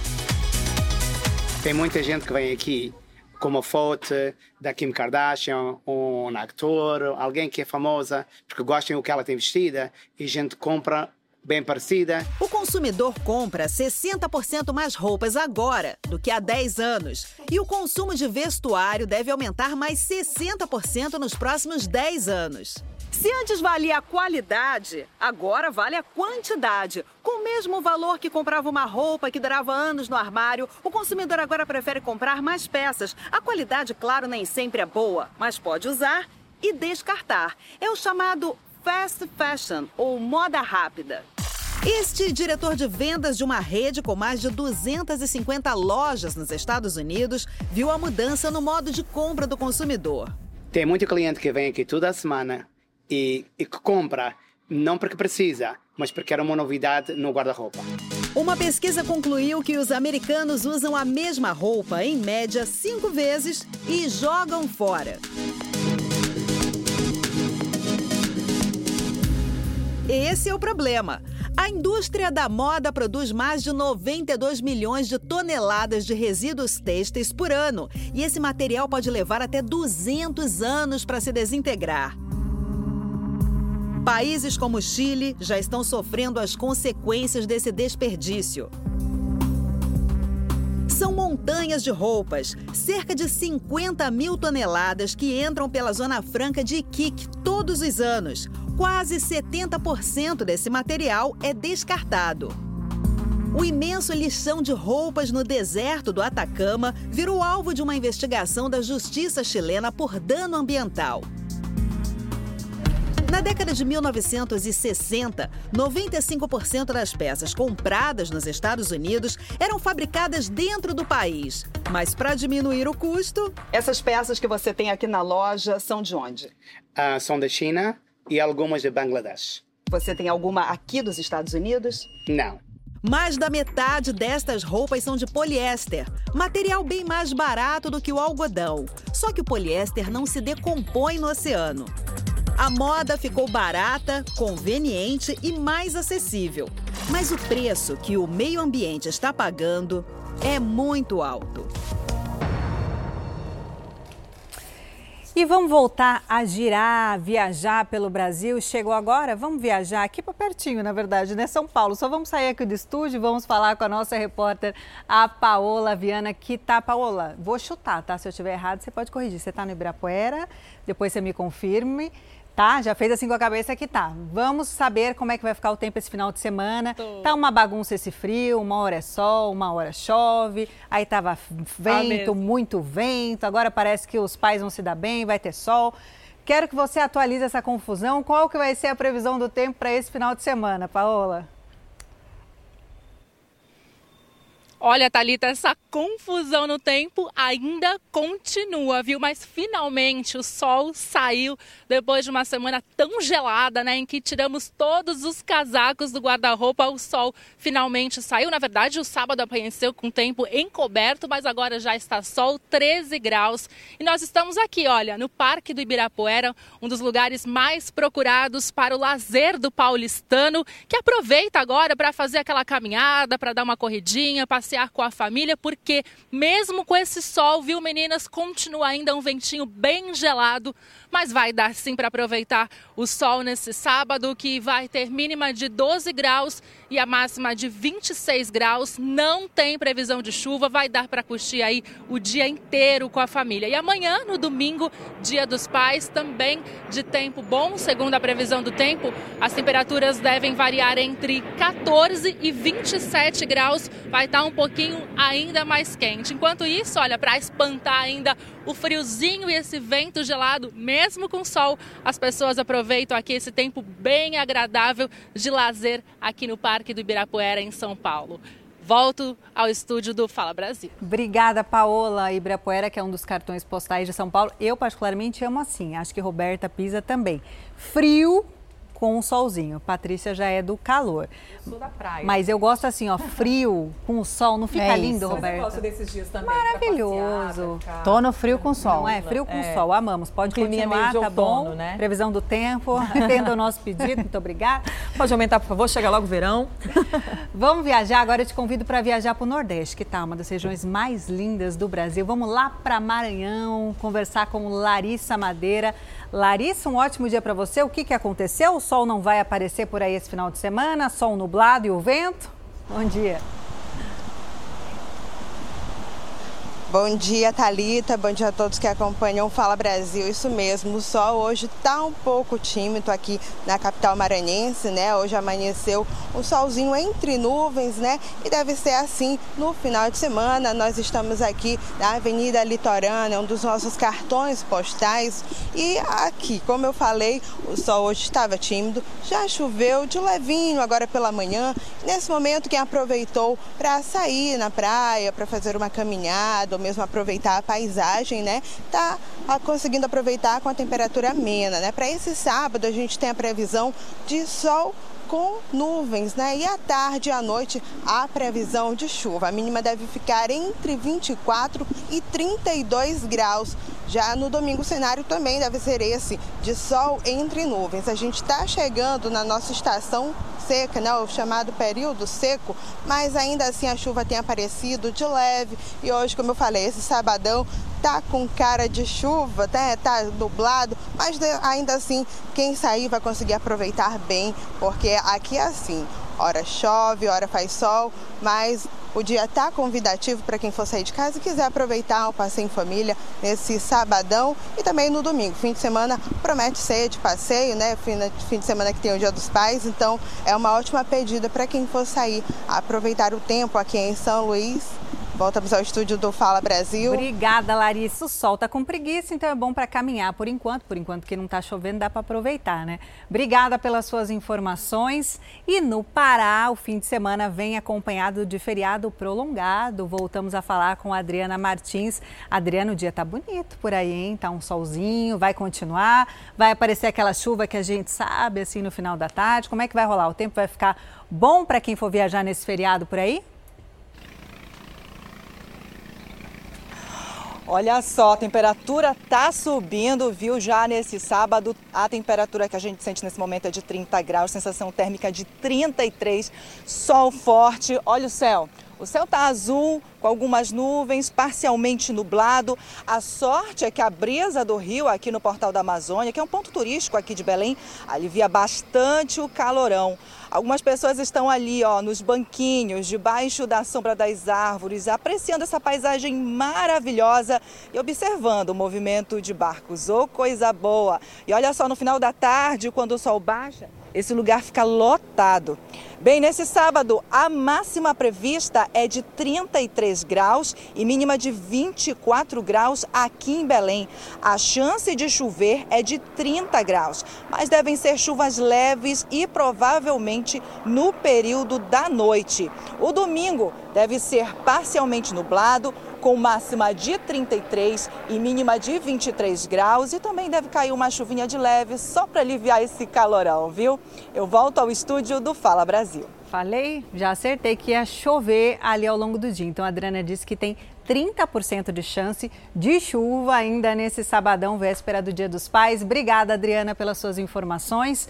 E olha, os incêndios provocados pela seca em 14 cidades do centro-oeste fizeram o governo federal reconhecer a situação de emergência no Mato Grosso do Sul. Por isso a gente vai para lá conversar com a nossa repórter Amara Mendes, que tem as informações ao vivo para a gente. Mara, um bom dia para você, seja bem-vinda ao Fala Brasil. Quanto tempo que dura essa situação de emergência?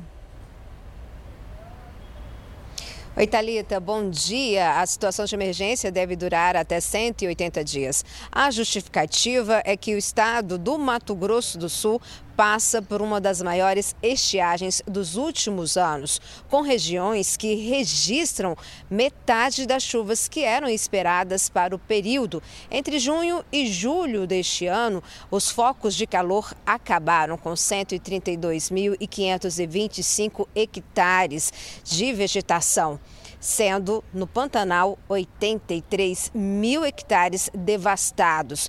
Desde então, os focos de calor vêm se multiplicando e o nível de rios importantes baixando. Com isso, o estado de emergência nesse momento é importante porque agora o estado do Mato Grosso do Sul vai poder comprar equipamentos para combater os incêndios e o governo federal também é, enviar recursos sem passar pelas questões burocráticas. Já aqui em Brasília, a seca também está castigando e muito. A gente, nesse período do ano, a gente passa por esse momento de seca. Pela manhã é sempre aquele frio, mas no final da manhã já vai esquentando. Para você ter uma ideia, hoje a umidade relativa do ar, é, a previsão é que ela vai variar entre 31% e 90%. A temperatura mínima de 15 graus e a máxima de 29. A previsão é de céu limpo durante todo o dia e amanhã segue segue com a mesma previsão. A gente aguarda, continua aguardando a chuva aparecer por aqui. Por enquanto, a gente não tem nenhuma expectativa. Voltamos ao estúdio do Fala Brasil. Obrigada, Mara, pelas informações. Uma confusão entre feirantes e policiais militares terminou em agressão. Tudo teria começado durante uma abordagem a quatro homens. A situação foi registrada por celulares de testemunhas e pelas câmeras na farda dos policiais. A mulher que está no chão é feirante do Ver o Peso. Os demais comerciantes ficam ainda mais revoltados com a atitude dos dois policiais e a situação foge do controle. Ei, estou torturando a mulher aqui, olha aqui, ó. Isso é engraçado isso aí, ó, na feira do Veropê. Os PMs solicitam apoio e os feirantes continuam atirando objetos contra eles. A confusão generalizada começou quando os policiais abordaram quatro homens na feira. O vídeo é da câmera usada no fardamento de um dos militares. A mulher aparece na gravação e já era conhecida dos PMs. Em outro trecho do vídeo, o policial dá voz de prisão para ela que foge. Tá presa, desacato. Desmaiaram, muito soco, olha aqui, ó. Muito soco aqui, ó. Ela contou que se envolveu na confusão para defender o marido e outro feirante. Poxa, mano, eles aí. Tá certo, eles têm, né?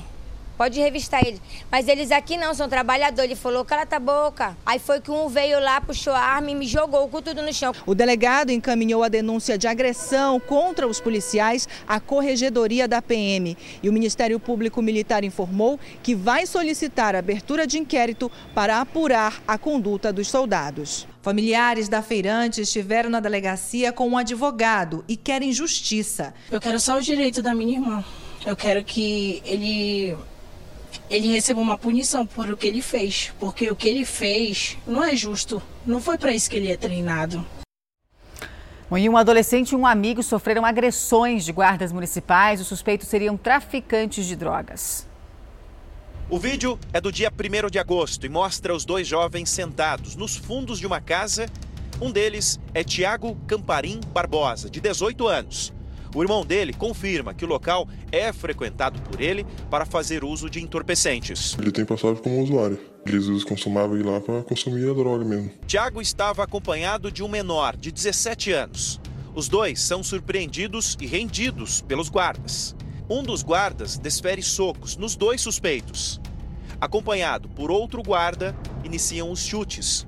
Em um dos momentos, um dos suspeitos chega a cair no chão o vídeo ainda mostra os jovens apontando para os guardas em direção a um terreno baldio que fica ao lado de onde eles estão. Os guardas então iluminam o terreno com uma lanterna e logo depois, junto com os suspeitos, deixam o imóvel. Eles não estavam nem vendo o que estava acontecendo direito. Eles não tinham certeza que aqueles rapazes estavam armados ou não estavam armados. Se é, é, tinha apoio de outros meliantes ou não. Então, uma, uma situação de, de, de total é é, é, é, é, risco de morte para aqueles guardas municipais. Com os dois suspeitos, de acordo com o boletim de ocorrência feito pelos guardas, havia uma pequena quantidade de cocaína e comprimidos de êxtase. Essas imagens foram registradas depois de uma primeira abordagem da Guarda Municipal. Antes disso, Rodrigo Souza, de 19 anos, foi abordado pelos guardas dentro de um carro próximo a este local.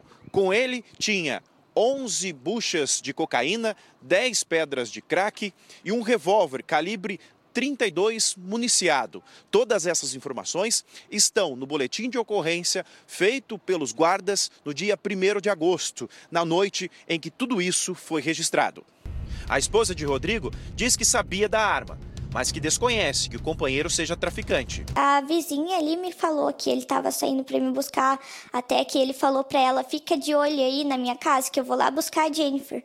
Então, não tem como ele estar tá com alguma coisa, não tinha como, sendo que ele não não tem relação com ninguém dali, não não tinha nada. E um vendaval deixou um morto e dezenas de feridos num festival de música essa madrugada na Espanha. O vídeo mostra o momento em que parte da estrutura do palco se solta e voa em direção à multidão. Olha só o tamanho da estrutura. Com a força do vento, um dos suportes do palco também se solta e desaba em uma das vítimas.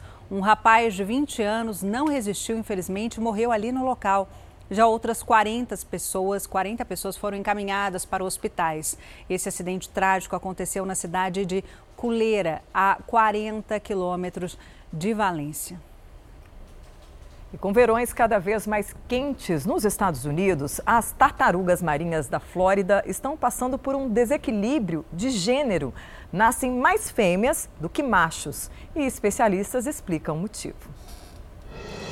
As tartarugas desempenham um papel fundamental na vida marinha e são encontradas em diversos locais do planeta, desde áreas costeiras até o fundo dos mares.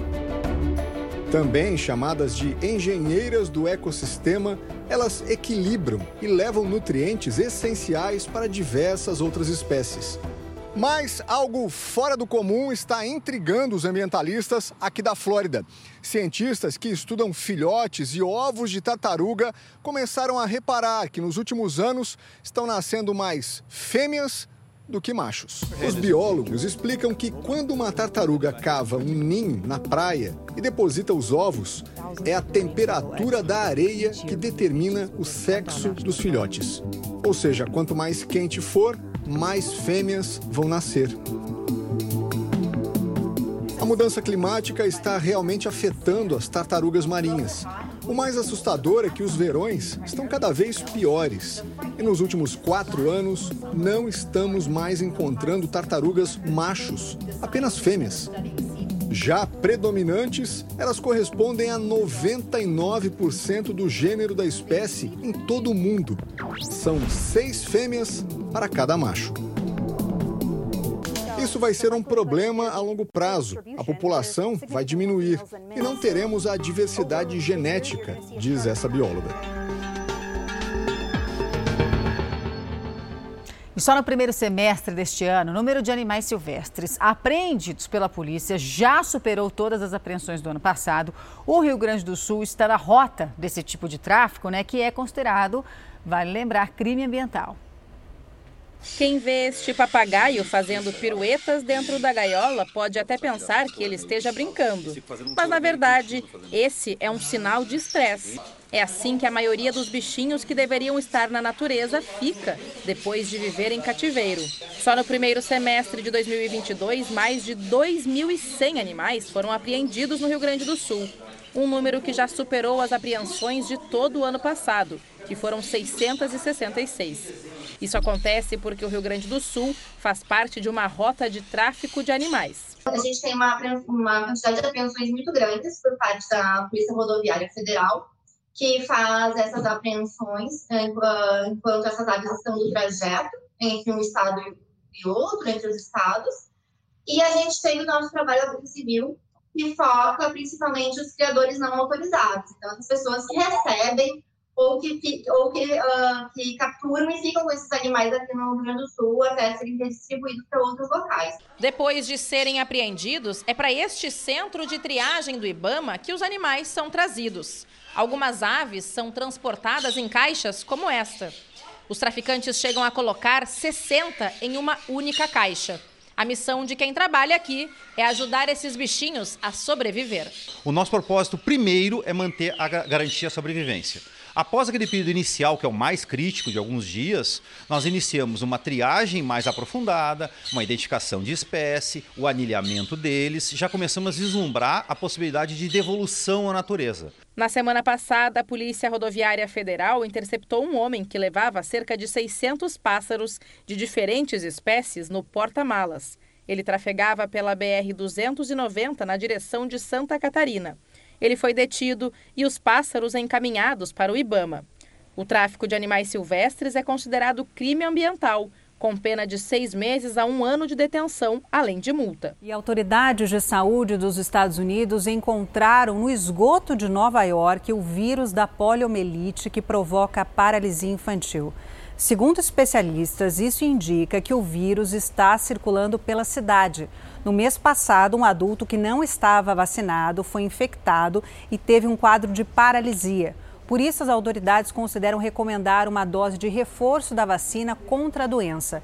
No Brasil, o último caso de pólio foi registrado em 1989, justamente pela vacinação, né? Inclusive, acontece nesse momento a, a campanha né, nacional contra a poliomielite para crianças menores de 5 anos e também contra outras doenças para todos com menos de 15 anos. Cerca de 40 mil postos de vacinação estarão abertos até o dia 9 de setembro para aplicar essas doses. E os usuários do transporte público de Porto Alegre não vão precisar mais usar máscaras contra a Covid-19. A gente conversa ao vivo com o Eduardo Pinzon mais uma vez, né, Eduardo? Quando é que essa medida entra em vigor, hein? começa a valer na segunda-feira. O decreto já foi publicado e aí então os usuários têm o final de semana ainda para utilizarem as máscaras, quem ainda optar utilizando o equipamento de proteção. Segue obrigatório o uso de máscara aqui na capital dos gaúchos em locais como hospitais, laboratórios de exames e postos de saúde da capital gaúcha. No entanto, esse assunto tem gerado muita discussão, isso porque o transporte público é um local que reúne muitas pessoas que utilizam todos os dias os ônibus e também o trem metropolitano que liga com a região metropolitana de Porto Alegre.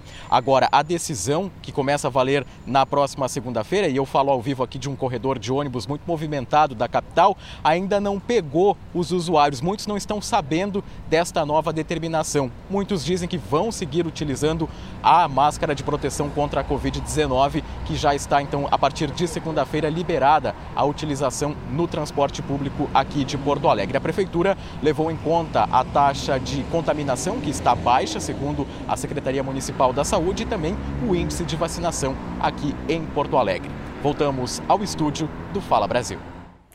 E dois chefes de cozinha cresceram na periferia e só depois de muito, muito trabalho e também esforço ganharam reconhecimento até fora do país. São histórias que se cruzam não só por causa da profissão, não, mas também pelo orgulho que eles têm das origens. A Mariana Weicker foi conhecer esses chefes.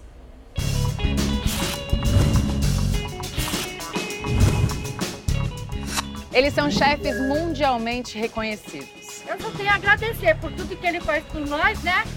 É um orgulho. Eu imagino. Você até me emociona, né? Mas aqui lutou, batalhou, estudou, virou esse grande homem que está aí. Em comum, a ligação com a origem na periferia.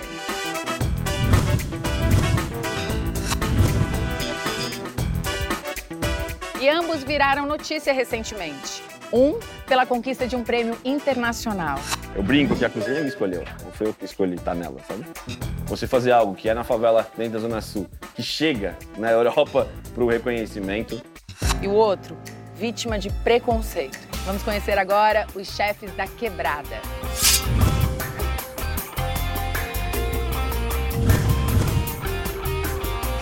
A gente está aqui na Vila Medeiros, zona norte de São Paulo. O restaurante do Rodrigo, quanto tempo tem teu restaurante aqui? Tá prestes a completar 50 anos. 50 anos, claro que a história começou com teu pai. Foi por causa do sucesso de uma receita, caldo de mocotó.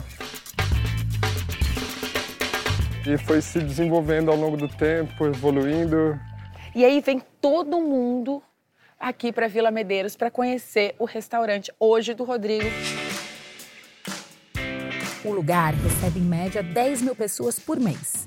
Já ganhou diversos prêmios internacionais, de anônimos a famosos. Todos que passam pelo restaurante são tratados da mesma forma. Por isso, Rodrigo tem um lema: Escolher bem sem olhar a quem. Além de diversos pratos típicos como baião de dois e caldo de mocotó, o restaurante também conta com uma decoração toda especial. Ah, e na cozinha eu resolvi me arriscar mesmo. Será que eu dou conta de preparar uma tapioca caseira? Ah, para me ajudar, o Rodrigo deixou a massa pronta, uma mistura de polvilho doce, cuscuz batido no liquidificador, água e sal. Ai, eu amei isso. Aprendeu. Depois de espalhar a tapioca na frigideira, é hora do recheio. Queijo coalho e de cabra. Hum.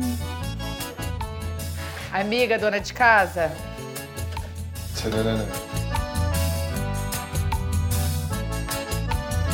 Ó. Olha, se tiver interesse, está contratada já. Pronto, ó. Da Zona Norte para a Zona Sul, bairro Jardim São Luís. É lá que a gente vai conhecer a história do chefe Edson Leite, fundador do projeto Gastronomia Periférica. Tu cresceu por aqui. Jardim São Luís, Sim. digamos que já foi, já entrou num ranking como um dos bairros mais perigosos do mundo. Sim. Como foi crescer aqui, cara? Não foi uma adolescência simples e fácil de ser vivida dentro da quebrada. Quando que a gastronomia, quando que a comida, quando que a cozinha entrou na tua vida e te fisgou? É, na real, a minha saída do, do Brasil fez com que eu enxergasse outras coisas. Eu enxerguei que haveriam outras possibilidades. Eu saí do Brasil sem nunca ter entrado numa cozinha profissional em si. Eu aprendi a cozinhar na Europa. Tu foi lá pra oportunidade. Eu fui lá porque eu queria sair dessa perspectiva ruim. Depois da experiência na Europa, Edson fez questão de dividir com a comunidade tudo o que aprendeu. Foi aí que nasceu a ideia do Gastronomia Periférica, projeto que já beneficiou mais de duas mil pessoas. E as conquistas não param por aí. Ele acaba de ser reconhecido internacionalmente pelo trabalho que desenvolve. A mãe não esconde o orgulho desse filhão tão especial. É um orgulho. Eu imagino. Muito. Eu imagino. Até me emociono, né? De mãe para mãe.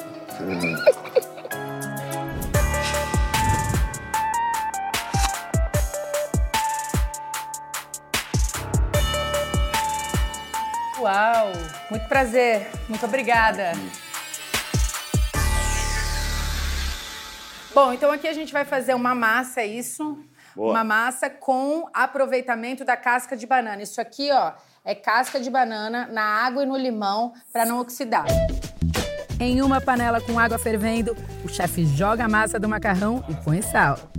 Na frigideira, ele coloca óleo de gergelim, cebola, pimentão, sal, cenoura, a casca da banana e temperos a gosto. Depois, acrescenta um molho de tomate.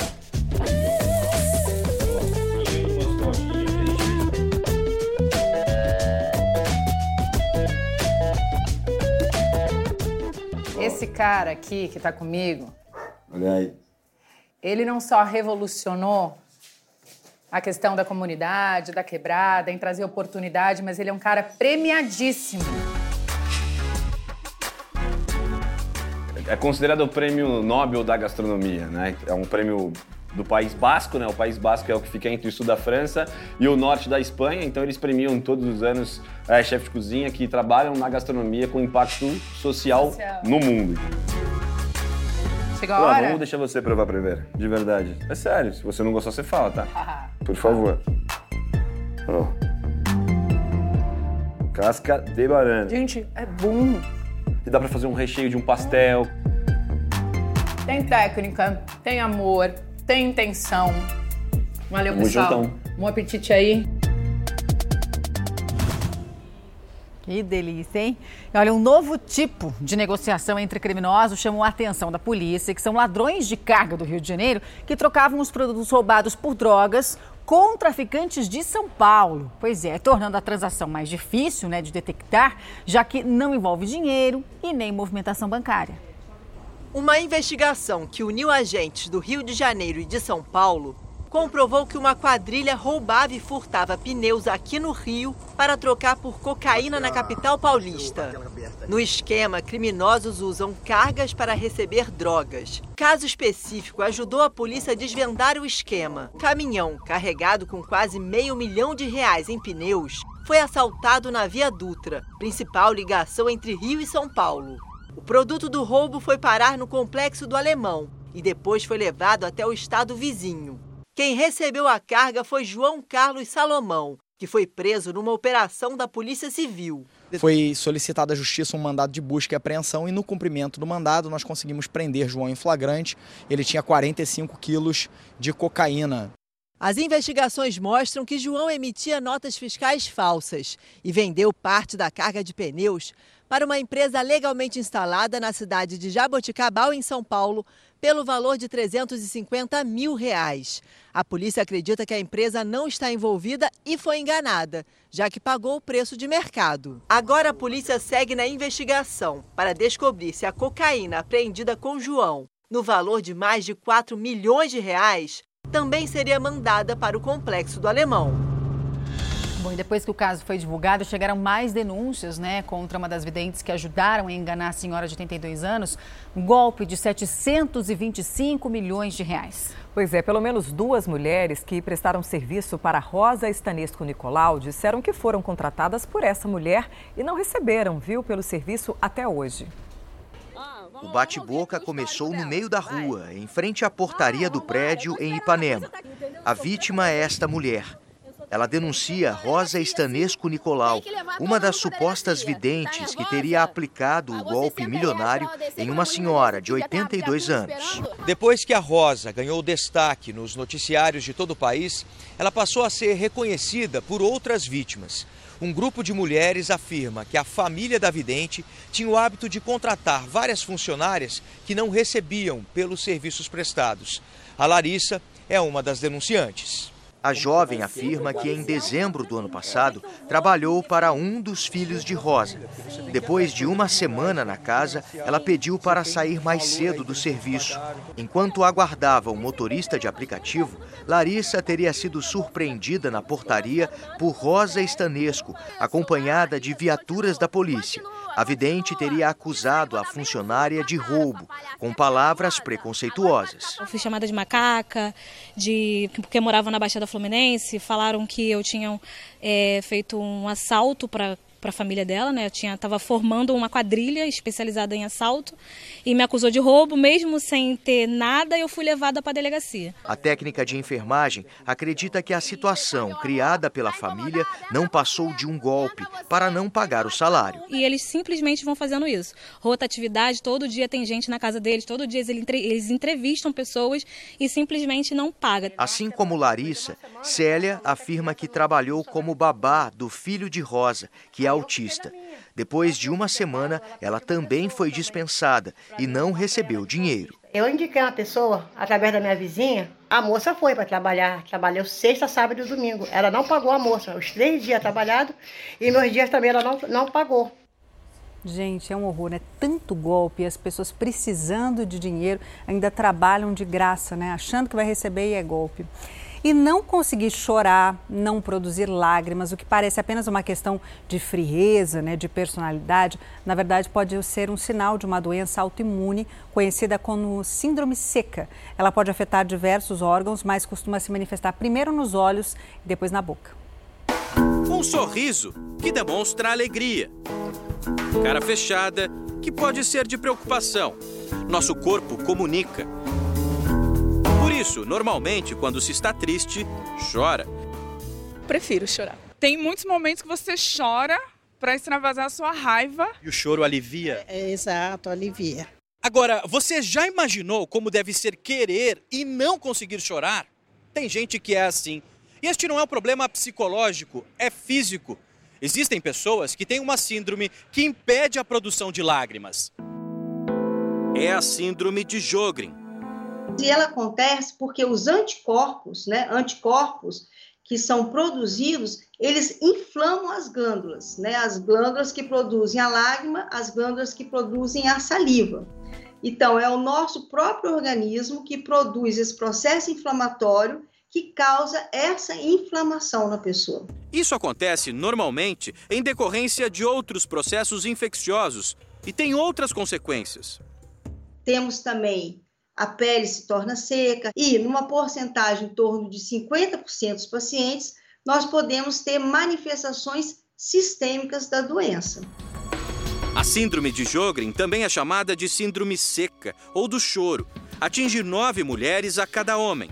É mais presente numa faixa dos 40 aos 60 anos o diagnóstico é difícil, por ainda ser uma doença menos conhecida do que outras que causam os mesmos sintomas. A Elaine sofreu até descobrir o que tinha. Eu já cheguei no pronto-socorro com muita dor na glândula inflamada e fazer teste de, médico pedir teste de cachumba porque não tenho conhecimento da síndrome de Jogren. Já cheguei no médico dele jogar no Google para saber o que é a doença e até ficar com medo de prescrever algum medicamento.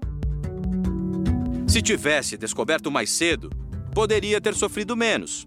Cheguei a ter ceratite difusa, chama, é a ferida na córnea, são úlceras na córnea. Dói demais, demais, dói muito. Cheguei a fazer cinco cirurgias de oclusão no ponto lacrimal. Quando foi a última vez que você chorou? Nossa, eu não me lembro, porque foi gradualmente, eu fui perdendo a lágrima e a saliva aos poucos, né? Chegou uma hora que eu não tinha mais é, lágrima nenhuma. Hoje a professora está em tratamento. Pinga colírio nos olhos e bebe água a todo instante. Por causa da boca seca, os remédios que ela toma evitam a progressão da doença, que não tem cura.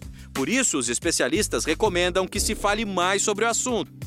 E uma porcentagem dos pacientes, eles podem, em torno de 5% dos pacientes, evoluírem para linfoma. Então, tem que ter atenção realmente a esses sintomas. E a mulher do traficante Marco Williams Herbas Camacho Marcola, né, considerado o chefe da maior facção do país, vai ter que usar tornozeleira eletrônica e não poderá mais entrar nos presídios. E o porquê disso? A decisão é da Justiça Federal, porque a casa onde a Cíntia mora, na Grande São Paulo, foi alvo de buscas esta semana. A operação aconteceu depois que a Polícia Federal descobriu um plano de resgate de Marcola e mais cinco homens também apontados como chefes da facção. Todos estão em presídios de segurança máxima. 11 pessoas foram presas na ação. Nós não localizamos possíveis defensores de Cíntia para comentar essa decisão judicial. Você pensa em presídios de segurança máxima, como é que estava orquestrando para sair ele mais cinco pessoas? E o pagamento por aproximação é um recurso que facilitou né, bastante a vida do consumidor, mas essa facilidade requer um cuidado também de quem usa, porque embora ajude a evitar o contato com as maquininhas, né, a aproximação acaba abrindo espaço para ação de golpistas. Eles estão dentro de bolsas, carteiras, mochilas, nos bolsos das roupas. Você certamente tem um cartão desse ou conhece alguém que tenha. Ele possui a tecnologia Near Field Communication, ou comunicação de aproximação. Prático e fácil, essa modalidade para fazer pagamentos ganhou adeptos durante a pandemia para evitar contato. Mas não demorou muito para surgirem os golpes. As polícias civis de várias regiões do país investigam esses criminosos. Já a Delegacia Especializada em Crimes Cibernéticos do Amazonas chama a atenção para você também não ser uma vítima. Os criminosos se aproveitam de lugares movimentados, como o terminal de ônibus onde nós estamos. Com uma maquininha de cartão desta, eles a camuflam de alguma forma. Aqui eu vou colocá-la dentro da mochila, no bolso da frente. A partir daí, o bandido começa a andar pelas pessoas, na tentativa de encontrar algum cartão e extrair algum tipo de valor. São valores modestos, pequenos, mas de pouco em pouco o criminoso consegue levantar uma boa grana.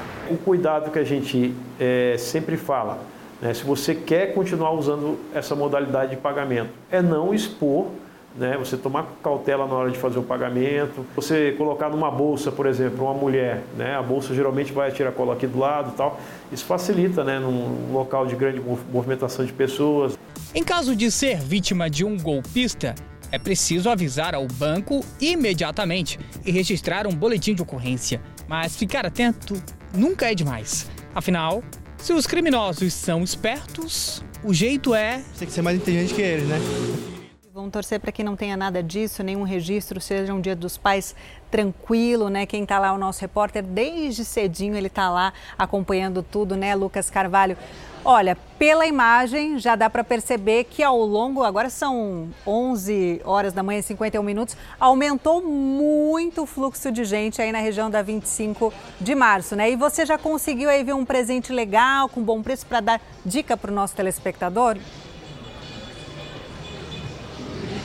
Vamos lá, Thalita. Pois é, e olha que eu andei bastante aqui pela região e daquela última minha entrada que eu fiz aqui no Fala Brasil para agora, já aumentou demais ali a movimentação de pessoas.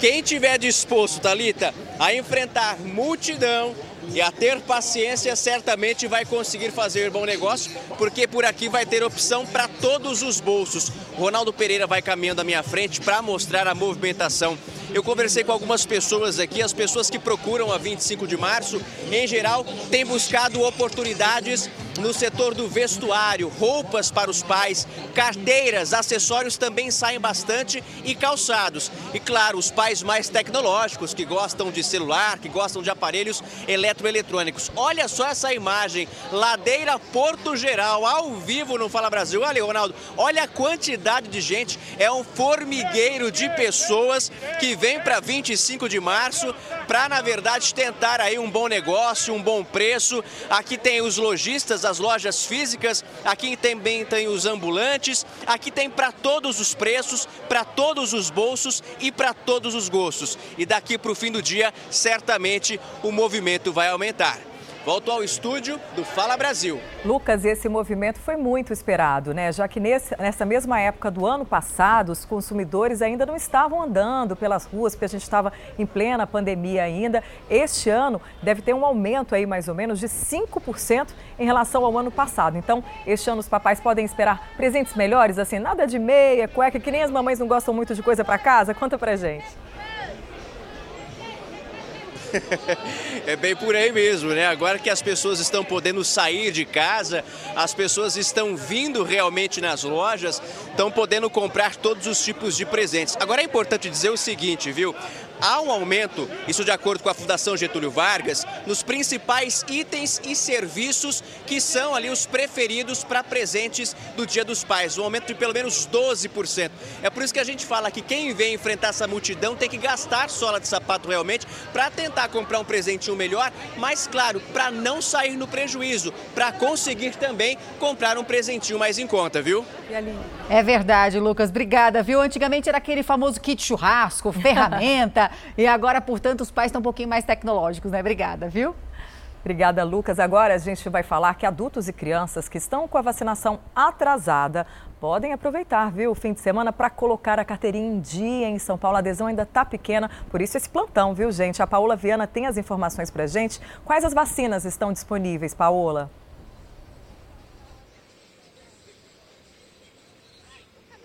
Patrícia, estão disponíveis hoje as vacinas contra a Covid-19, a gripe, a multivacinação e também a poliomielite.